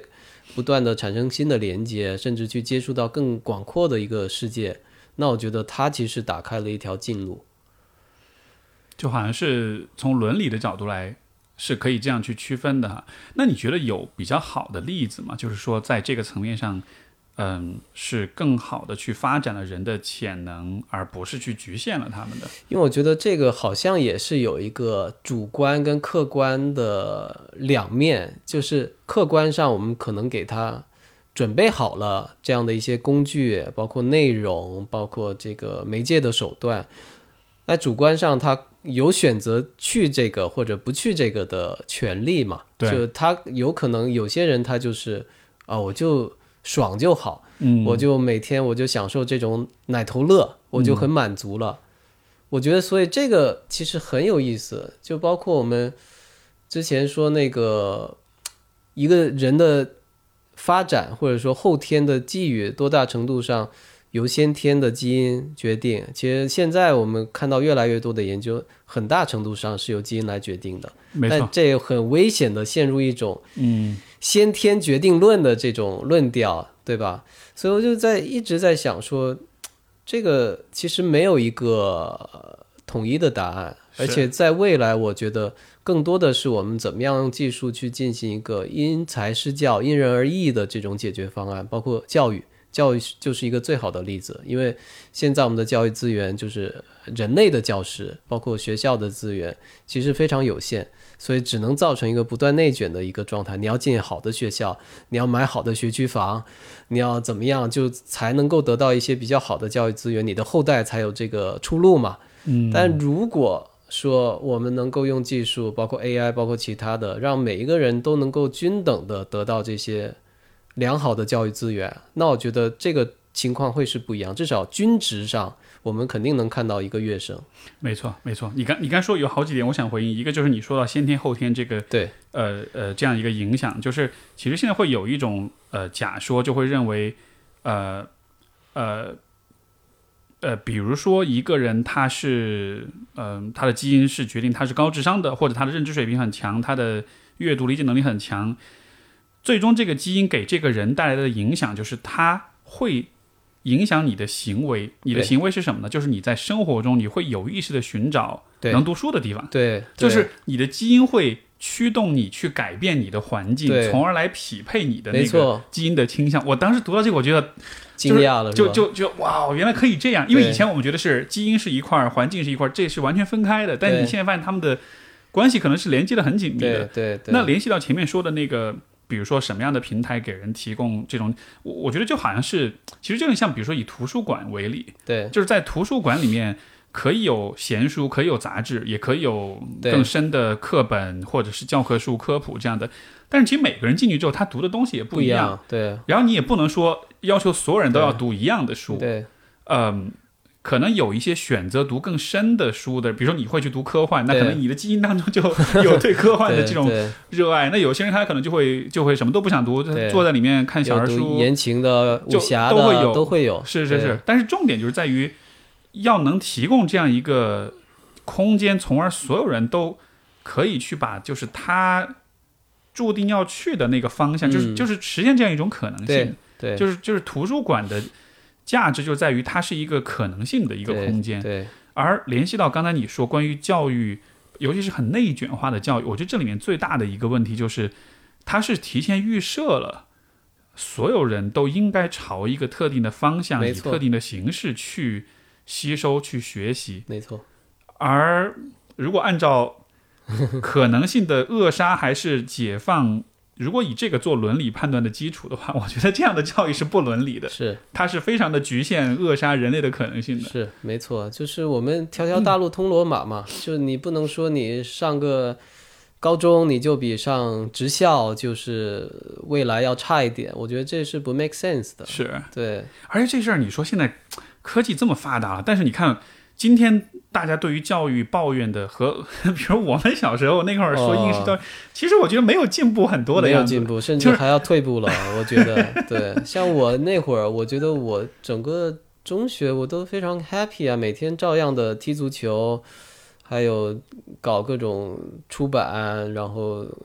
搞乐队，什么拍小品，就是非常丰富多彩，也没觉得怎么样。是，对，而且最近那个，你会觉得最近像那个谷爱凌的这个例子，对对对，又更是。他他他真的是很好的诠释了说你你做你喜欢的事儿，嗯。而且把而且做的很好是什么样的？对。因为你看他的那个履历，你就觉得他必然是很喜欢他做的每一件事儿的，不然你哪儿有那么多精力？对对对，因为这种是属于所有的鸡这个鸡娃父母，真是。这是他们的幻想、理想之梦，但是他们的你会发现，他们的小孩根本就没有兴趣跟热情对对对，去去撑起来所有这一切。东西。是是，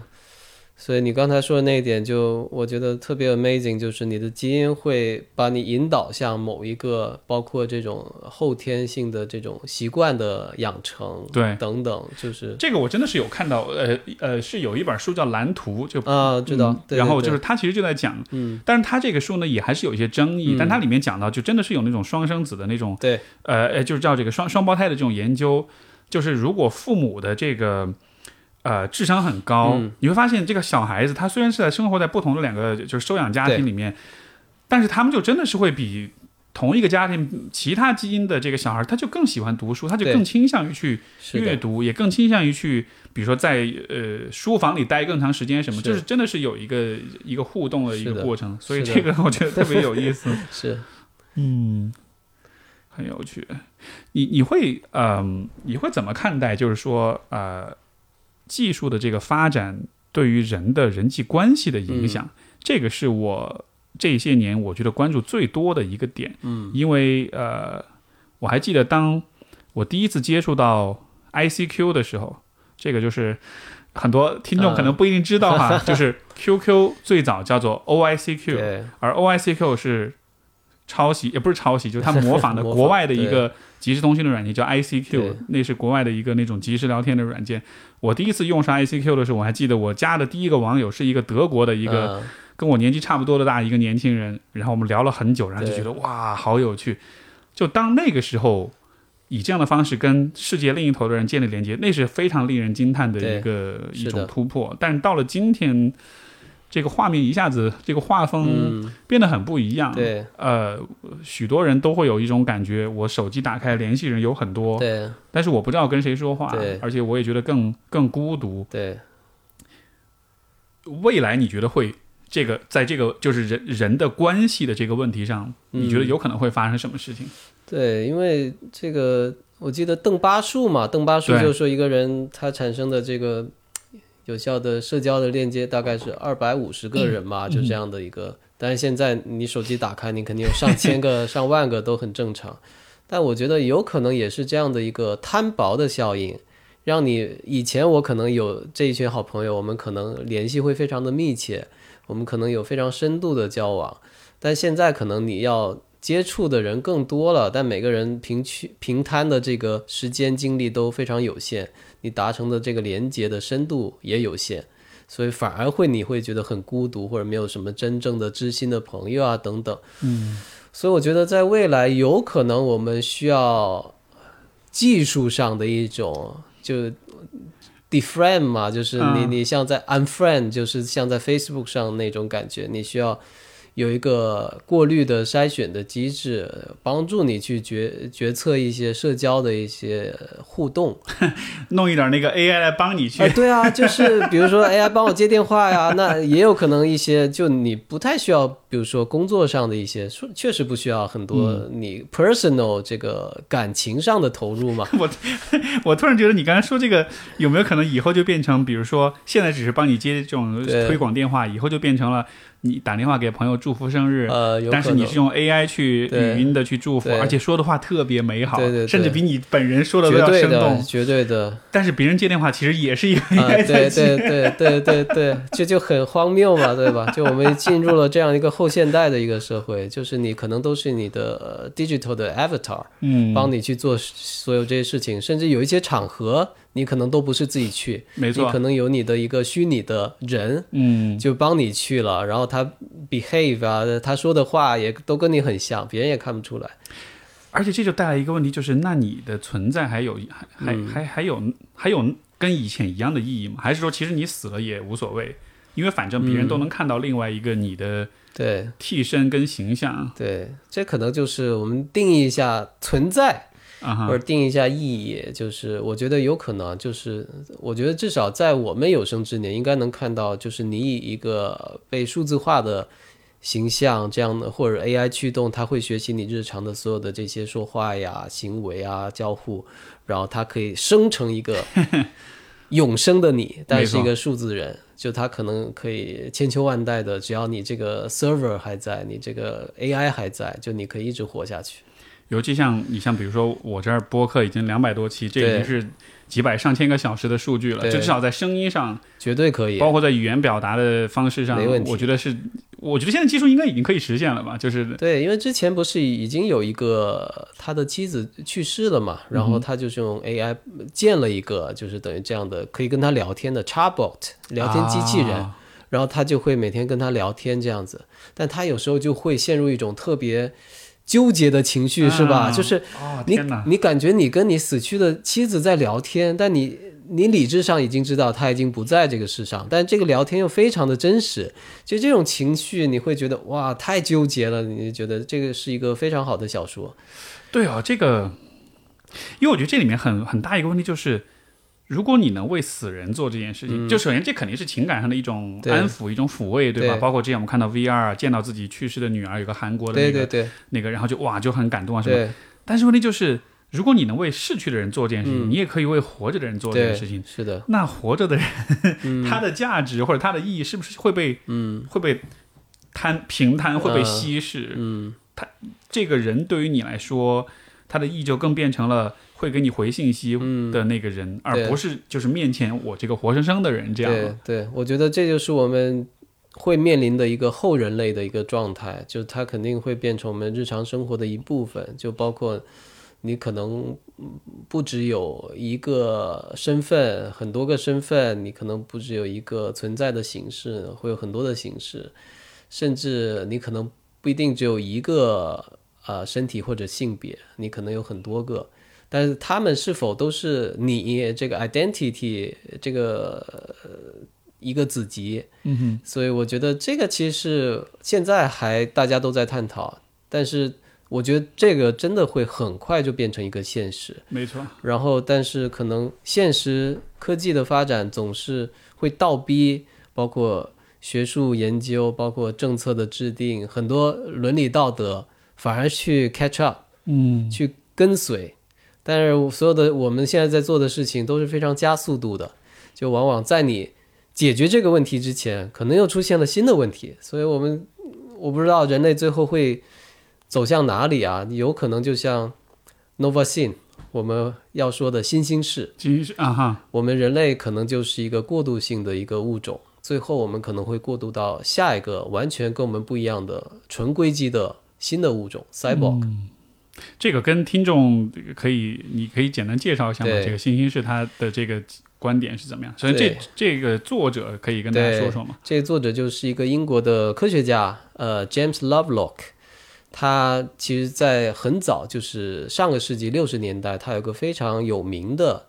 呃观点，就是盖亚盖亚假说，那时候叫假说嘛，就他觉得我们整个地球，包括所有的这些有机的生命，包括整个无机的环境、土壤、水，然后包括大气，都是一个整体。所以不光是我们人在通过自己的这些行为在改变环境，同时环境也在改变自身，以便更好的让生命存在。因为他觉得生命其实是让这个地球保持生机的一个一个方式。所以它其实有强盖亚跟弱盖亚。强盖亚就是说，地球本身就是一个所谓的有智能、有意识的生命体。弱盖亚就是说我们现在理解的生态环境。嗯，所以这个理论其实一开始提出来就是大家都觉得神棍、伪科学、民科。但这个人很厉害，他也是一个爵士，他有很多的发明，包括这种在空气中监测这种微量的这种气体，这个现在还在用。就是他其实做了非常多，就实际上是一个真的科学家。实际上呢是真的科学家，嗯所以他现在他的盖亚假说到现在已经变成一个普遍接受的一个理论。现在变变成盖亚理论了。对，包括去年诺贝尔物理学奖颁给了三个这样的一个做复杂性科学的科学家，他们其实就是用他们各自的研究来证明这样的一个人类行为对整个呃地球物理啊，包括各方面的这个复杂的一个影响，所以已经要把它往量化的程度上去做。所以这样的一个科学家，他在一九九九，呃，不是二零一九年，在他九十九岁这一年，写了一本书叫《Novasine》，就是新兴式。它里面提出了一个更加呃很科幻的一个观点，非常科幻。对，就是说我们人类，就是我们所谓的人类世，其实只是一个过渡阶段的一个文明或者物种。呃，他认为最终其实我们要过渡到一个叫做 Nova Scene，就是纯硅基的。呃，不管是你以这种机器的方式，或者说以数据的方式存在的一种新形态的物种，然后他把那种呃生物叫做 cyborg，当然我们以前所说的 cyborg 就是 Donna Haraway 的 cyborg，就是人跟机器的这种合体，但是在、呃 James Lovelock 这边，他的 cyborg 就是纯硅基的，是纯硅基的，对，对他认为就是这样的一个方向才是真正的生命未来要发展的方向，而且这样的方向会让整个地球、整个行星的生态更加的和谐，甚至可以跟整个宇宙。他认为宇宙本身是有呃意识的，宇宙本身就是它最后的目的就是形成意识，包括它为什么会有生命存在，为什么会有人类存在，最后是两个意识要 connect，要去沟通。所以这个就是回到我们那个长青哲学的那个观点，就是归一，你要跟整个宇宙去连接、去合一。所以我觉得这本书很短，就是一百来页，但里面讲到的东西非常的深刻，非常的有创建。所以我觉得这个我看到之后，我就到处去给人宣传说，你们一定要看这本书，这不是科幻，胜似科幻。是对上次我跟关老师，他也强烈推荐这书是他推荐，你推荐我推荐他的，啊、对，他就听到我说，然后他就去看了，然后特他也是别上头。对很受震撼，对。嗯，所以就好像是人类是我们在技术发展到这一步，然后就能创造出硅基的呃 AI 也好，这个智能生命也好，然后关键我觉得很妙的一点就是。这样的话，其实就突破了我们就地球的这个生态环境的这种存在的这种前提条件了。就你在一个没有氧气、没有适宜温度的地方，你就也能生存了。所以这其实就让殖民宇宙成为一种可能性。对或者说硅基生命它的自我复制和繁衍扩张的那个范围就比人类就大，因为你看我们现在找了半天还是没找着对。真正合适的又能很容易到的一个第二个家乡，是。但是硅基生命它就月球、火星就很很轻松就过去了，它突破了我们碳基生命肉身的局限性，没错，而且更大的一个可能就是它把我们所有的个体、我们的意识其实都可以融合为一体，成为一个集群的智慧。是。对，这也很有趣啊，就是它就就是说，嗯，意识某种层面上其实它就是是信息，对，但是人的人的交互那个带宽是很窄的，对。所以我们能交流的东西是可能只是我们整个意识当中非常非常小的一个部分，没错，但是当你一旦突破了肉身的这种局限之后，就相当于是不同的意识之间是可以融合的，对，那这个应该，如果真的有可能实现的话，这相当于是能带来，我觉得就是意识的交流跟效率上的一种巨大的一种突破。绝对的，就好像是就就像比如说这个，因为最近这个这个 Neuralink 对吧？对伊伊隆马斯做这个脑机接口什么的，就且不说它这有没有可能实现，如果真的实现的话，假设有一天人的意识真的都可以以这样的一个层面。对，不说完全吧，但就是就是那个带宽突然从可能几 KB 变成了几百兆的话，我觉得还蛮难想象。但就是但就是这种人文明的发展、社会的发展，可能一下子会有一个飞跃性的一个变化。是我记得好像科学最近的研究是人类，就是不管是用什么语言啊，它的平均传递信息的这个效率，其实信息量其实是平均都是一样的，就大概是三十九 KB 每秒还是多少，嗯差不多这个非常非常，非常就相有比今，天我们用的五 G 网络什么的，非常有限。对，对，所以就你会觉得很有意思，不管你用什么语言，为什么它传递这个信息的速率，呃，这个信息量是一样的呢？就可能是跟我们大脑的呃接收处理信息的这个能力是有关系的。嗯，所以我也在想，如果真的用 Neuralink，我们能够传递很多就不受语言局限的很多的东西，那会发生什么？就有可能它是 overwhelming 的，就是你可能会被过量的海量的信息所击倒，就是包括你的情感，有可能有一些情感是非常强烈的，但不一定是每个人他都能够处理这样的一些情感，所以我觉得这可能这个过程也会很有意思。是。这个这个话题就是我我之前有两有一期节目有两位嘉宾，他们翻译了那个 Sam Harris 的那个《Waking Up》那本书，因为他那个是讲关于 meditation、关于正念冥想这样的。然后他其中就分享了一个呃神经学上的一个研究，就是说人的意识它其实就是左右脑啊这样的。他就说到，嗯呃左脑这个部分负责语言，嗯。然后但是右脑是那个沉默的那一方，嗯。然后就根据研究就会发现说，是呃，我们大概是在语言出现了以后，左脑这个说话的部分，就它会，它开始讲话，嗯。然后这个部右脑这个部分就逐渐沉默，嗯。所以我们在嗯、平时就是比如说我们脑子里会有很多声音啊、嗯。想法呀、包括我们说话的时候的表达，都是在用左脑呃嗯。在在在行动，但实际上呃冥想其实就是让你去和你的右脑连接，嗯。就是越过那个表层的那个说话的那一个嗯。意识，去连接那个更深层的那个意识。嗯。我当时听到这个理论，我就也是做了一个联想或者一个脑洞，就是 这个左脑这个说话的部分的存在，它可能恰恰是因为我们需要用这个部分去跟别人交互，嗯，就是说，因为这个语言的带宽是有限的，对，所以你才需要发展出一个匹配这个带宽的意识嗯。来交互。但实际上，也许人本来就存在另外一个嗯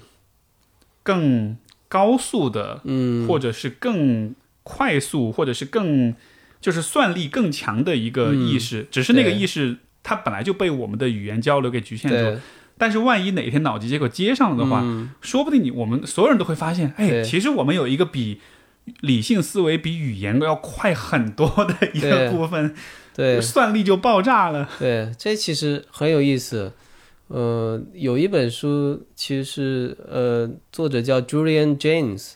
他其实很多年前也是六七十年代吧，他写了一本叫什么《自我意识的二二分法》，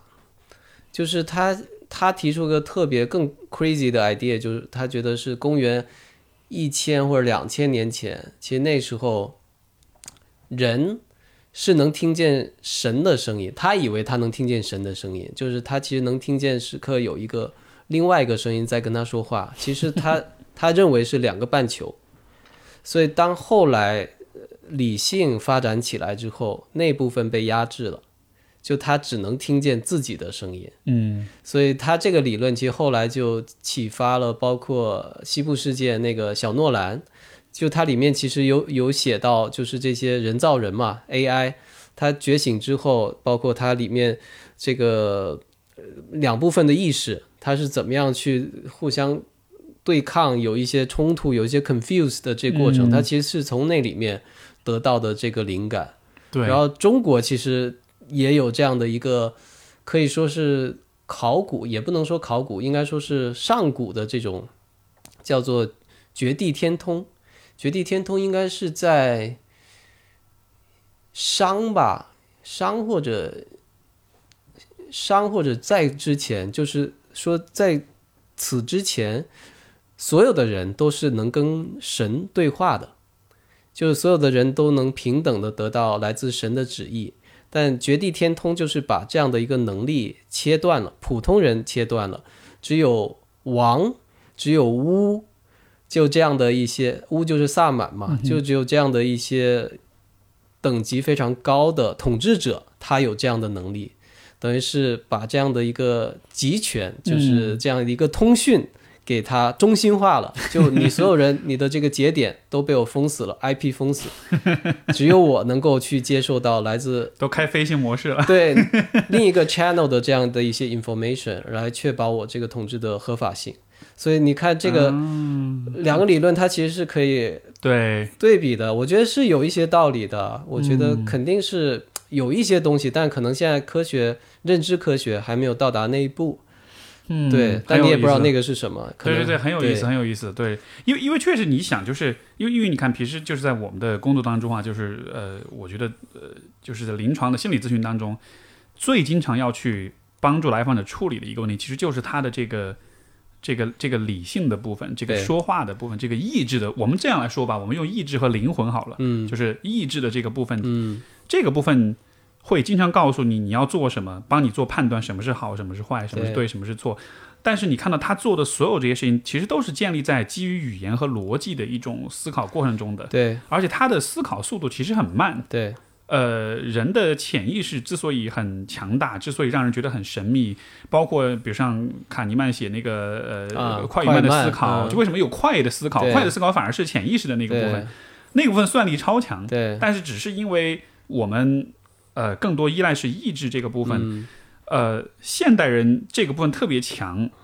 但是他又这个部分其实又不是那么的聪明，对他会做很多很愚蠢的选择，造成的结果是你会很焦虑，你会很痛苦，会很抑郁，会怎么样？所以我做的工作很多时候都是在帮助人们去克服对这个意志的部分。就我经常喜欢说一句话，就说灵魂会反抗意志的暴政，对就是我们为什么不开心，是因为意志太强了，嗯但其实他并没有那么聪明，对对对所以，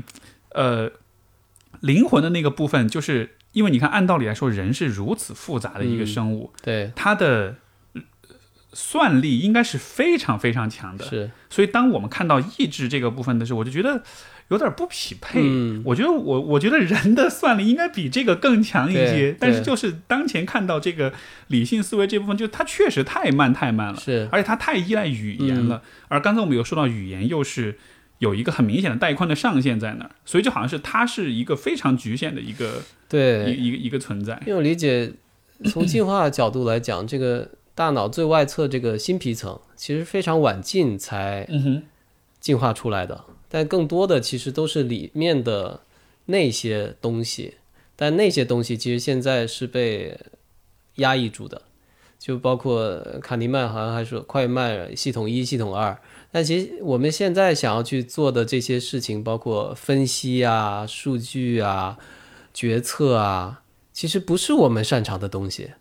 相反，它是 AI，它是机器擅长的东西。所以我们更擅长的是 deep down，就是那底层的那些直觉性的、审美的、情感的这些东西。而这个部分反而是 AI 就是很它做不到很难很难做到。对，对，所以我其实觉得说，我们现在应该大力的去发展那一套东西，嗯，这才是我们人类的一些更宝贵的财产。所以我觉得这就是为什么我们经常说中国没有科学，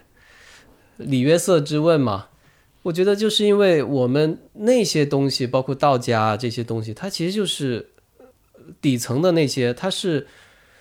它没有那么清晰的理性化、量化的这些标准，但它是一个可以说嗯用一个比较民科的量子态，就它是一个非常模糊的一个一个态势的一个一个思考。我觉得那个东西才是我们应该去发展的有意思的这个东西，甚甚至我觉得会决定未来的一个东西。嗯，就是说，好像以后人人类的这个方向是还是回回到一个更可能是更底层、更基础的一个方向。而一我我很同意你刚才说的这点，就是中国的呃传统的这种文化跟思维方式确实是偏混沌的、对。偏模糊的，而且它不会刻意的去做划分。对。它不像西方的理性思维是，你看，包括语言就能体现出来，就英文是非常描述性的语言，没错，它对于事情的细节分得非常的清楚，对，所以它的好处就在于它的表达能力会描述会非常精确，包括有的时候，你像我在我们在学这个心理学在学专业的时候。我我刚开始回国来，我就很不适应，因为有的时候英语有些词可以很好的描述一个一个体验或者一个现象，但是中文你就觉得找不到那个词，然后当然也可能是我语言能力有限啊，但是但是确实就是说，呃，我们从来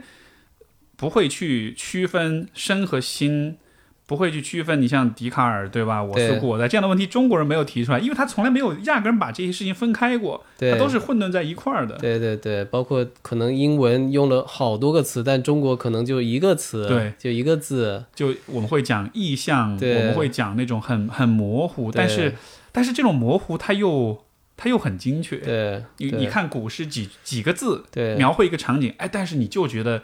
它比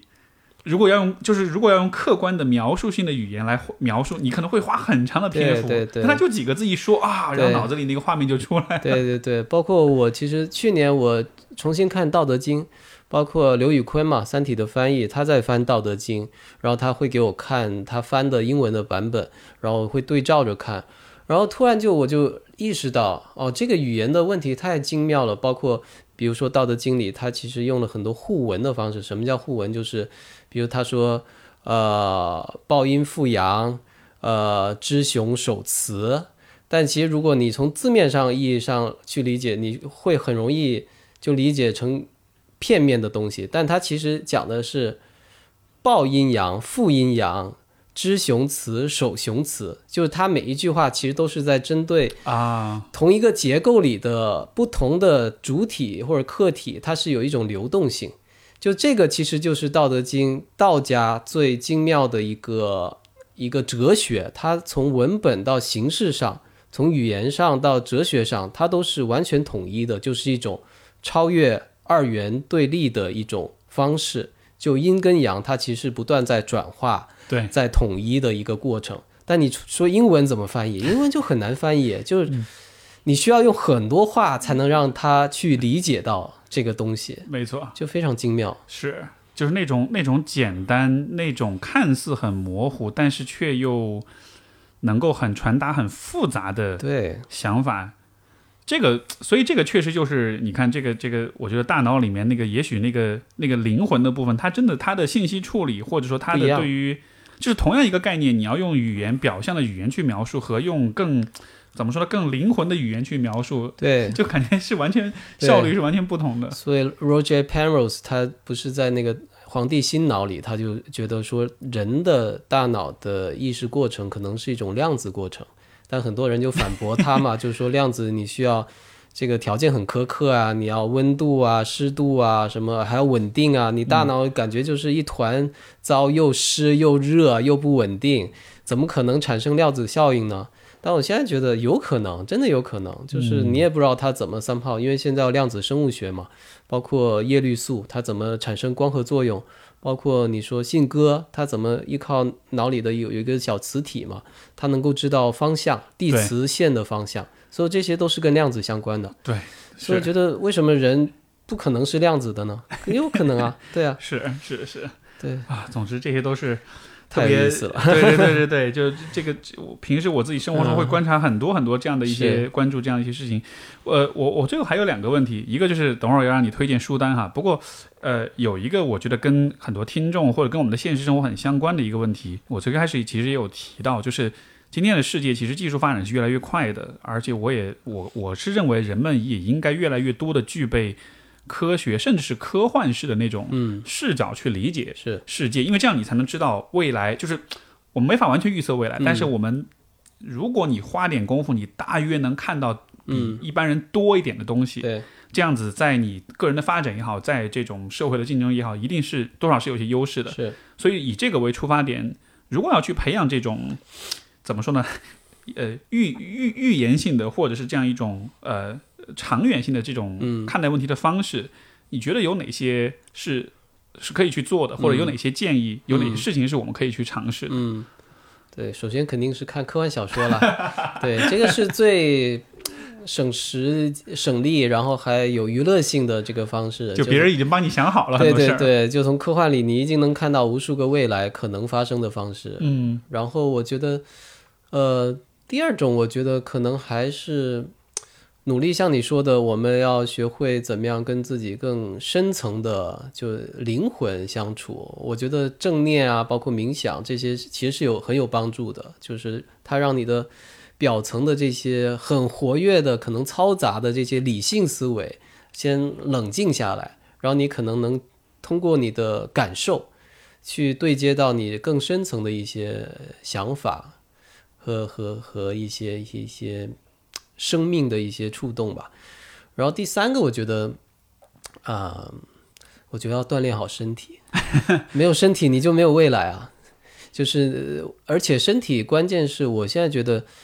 你的 physical body 是能够很大程度上改善你的思维，就是包括我在写作的时候，我有时候卡住了。我就去运动，我就去划船啊什么的，然后你会发现，哎，你的思路自己就动起来了，你很多的想法就自然的就涌现出来了。所以我觉得说，其实就是运动是一个非常好的一个方式，帮助你去思考关于未来或者关于当下的一些事情。嗯，你说这个我特别同意，就是因为因为可能我们对于身和心的那个理解是有点西方化的，觉得对，就是思考是在这里，是在脑子里，是但其实你对于事情的感知不一定只有脑子参与，对吧？身体也会参与，对，思考甚甚至是理性思考也是身体会参与一样的。包括现在不是有研究说，你肠道的微生物菌群，它都会影响你很多的，包括决策啊、情绪啊等等很多的东西。没错，是是，就真的是有可能有一天发现说真的是这样的，然后我们才觉得说啊，OK，原来的这个 理解是完全是错的，是是对是，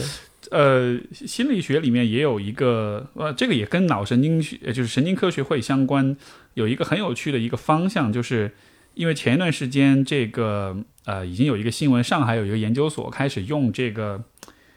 呃，这个物质我中文叫什么我忘了，就是 psilocybin，它其实是、啊，我知道，就是就，当然这个是这个稍微有点敏感这个话题，但就是大家就、嗯。大家懂就行了，就是对就是用一种特定的物质去治疗这个严重的抑郁症。对那当然这个物质本身是会致幻，会看到小人儿什么的，它是从蘑菇里面提取出来的，对所以说它也有可能另作他用。但是在这个研究当中，他们其实是把这个致幻的部分给去掉去掉，对但是把留下那个治疗性的部分。关于这个治疗性，之前我也看这个。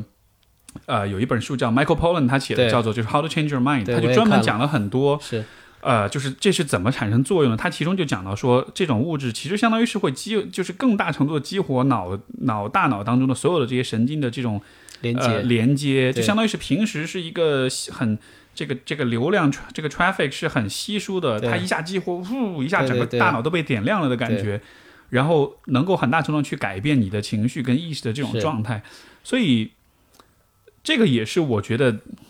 接下来我觉得会很有趣的一个方向，对。因为它其实是以前我们还是默认大脑的状态是不变的，对。在这个情况之下探索意识，但现在的有可能性就是对对对，也许我们能大幅度的改变大脑的没状态。错，没错，因为这个实验其实最早在包括伦敦帝国理工他们也做过，但是可能用不同的方式，也是用 psilocybin 去治疗一些抑郁啊这样一些情绪上的一些，包括精神疾病的问题。对，包括现在美国很多其实在做，所以那天我看到这新闻，我还有点惊讶，说我们难道也在做了吗？因为这确实是 next big thing，就是包括它能够帮助我们怎么样更好的改善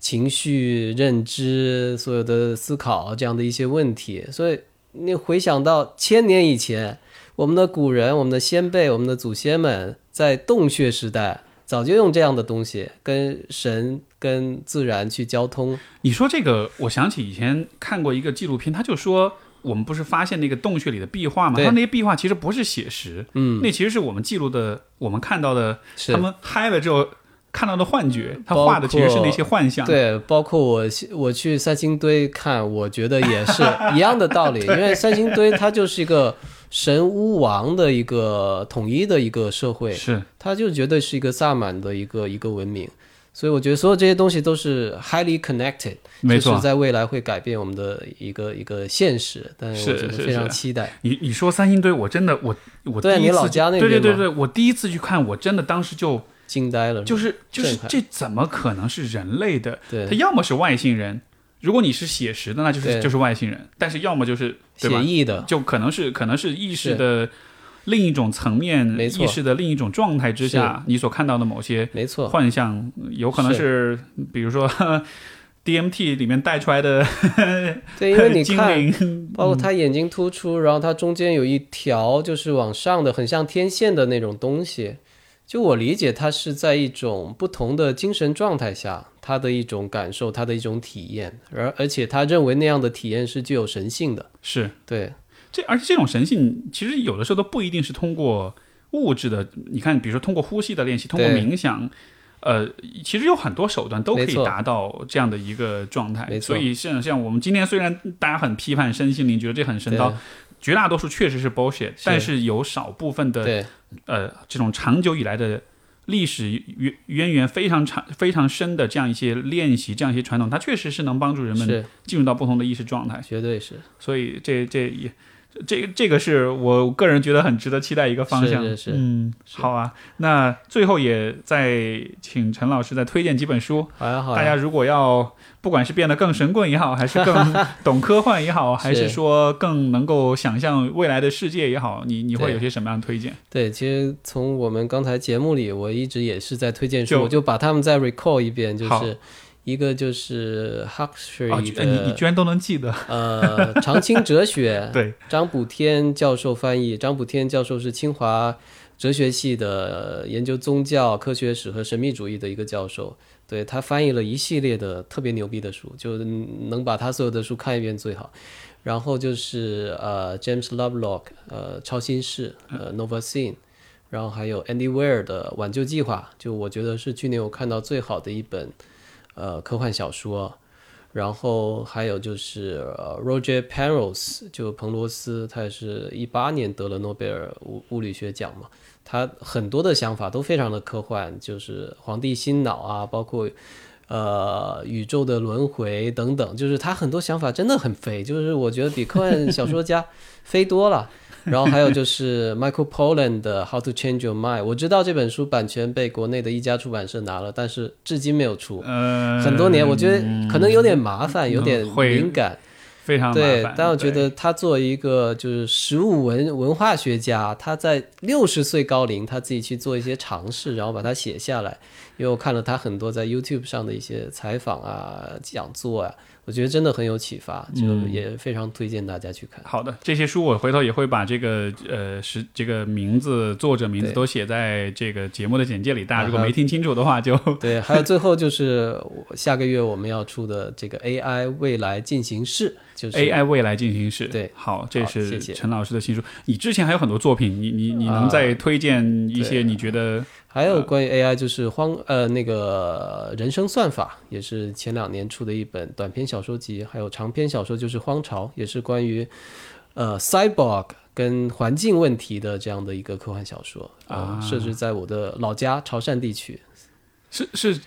既然说到了，是讲的什么？对，就讲的是在未来电子垃圾对我们现实生活的一些影响，以及这样的一个垃圾可能会促使一种新的物种，就是一种 cyborg 的存在。那这个书是十年前写的，啊，对，现在我要写一个续集。要写个续集。对对对好啊，非常期待。好好，那非常感谢陈老师今天的分享啊！我觉得我们今天聊的已经算非常非常飞了，平时没有这么飞，但是是我很享受这种很飞的过程。虽然聊的是一些很科幻的东西，但是其实它真的是基于当下现实的一些很具体的观察跟感知才能有这样的，所以特别棒，我很享受这个对话。是，好吧，那就谢谢陈老师。如哎呃，如果大家要关注你的话，你的社交媒体的账号什么对，因为我要跟大家现在？确实不太用，不太用对对对，当然都有我的账号，微博啊、豆瓣啊，包然后包括一些境外的一些媒体，我都有我的。行行，没问题。那就主要还是从你的书里去和你交流。是是是好，好感谢陈老师，感谢那，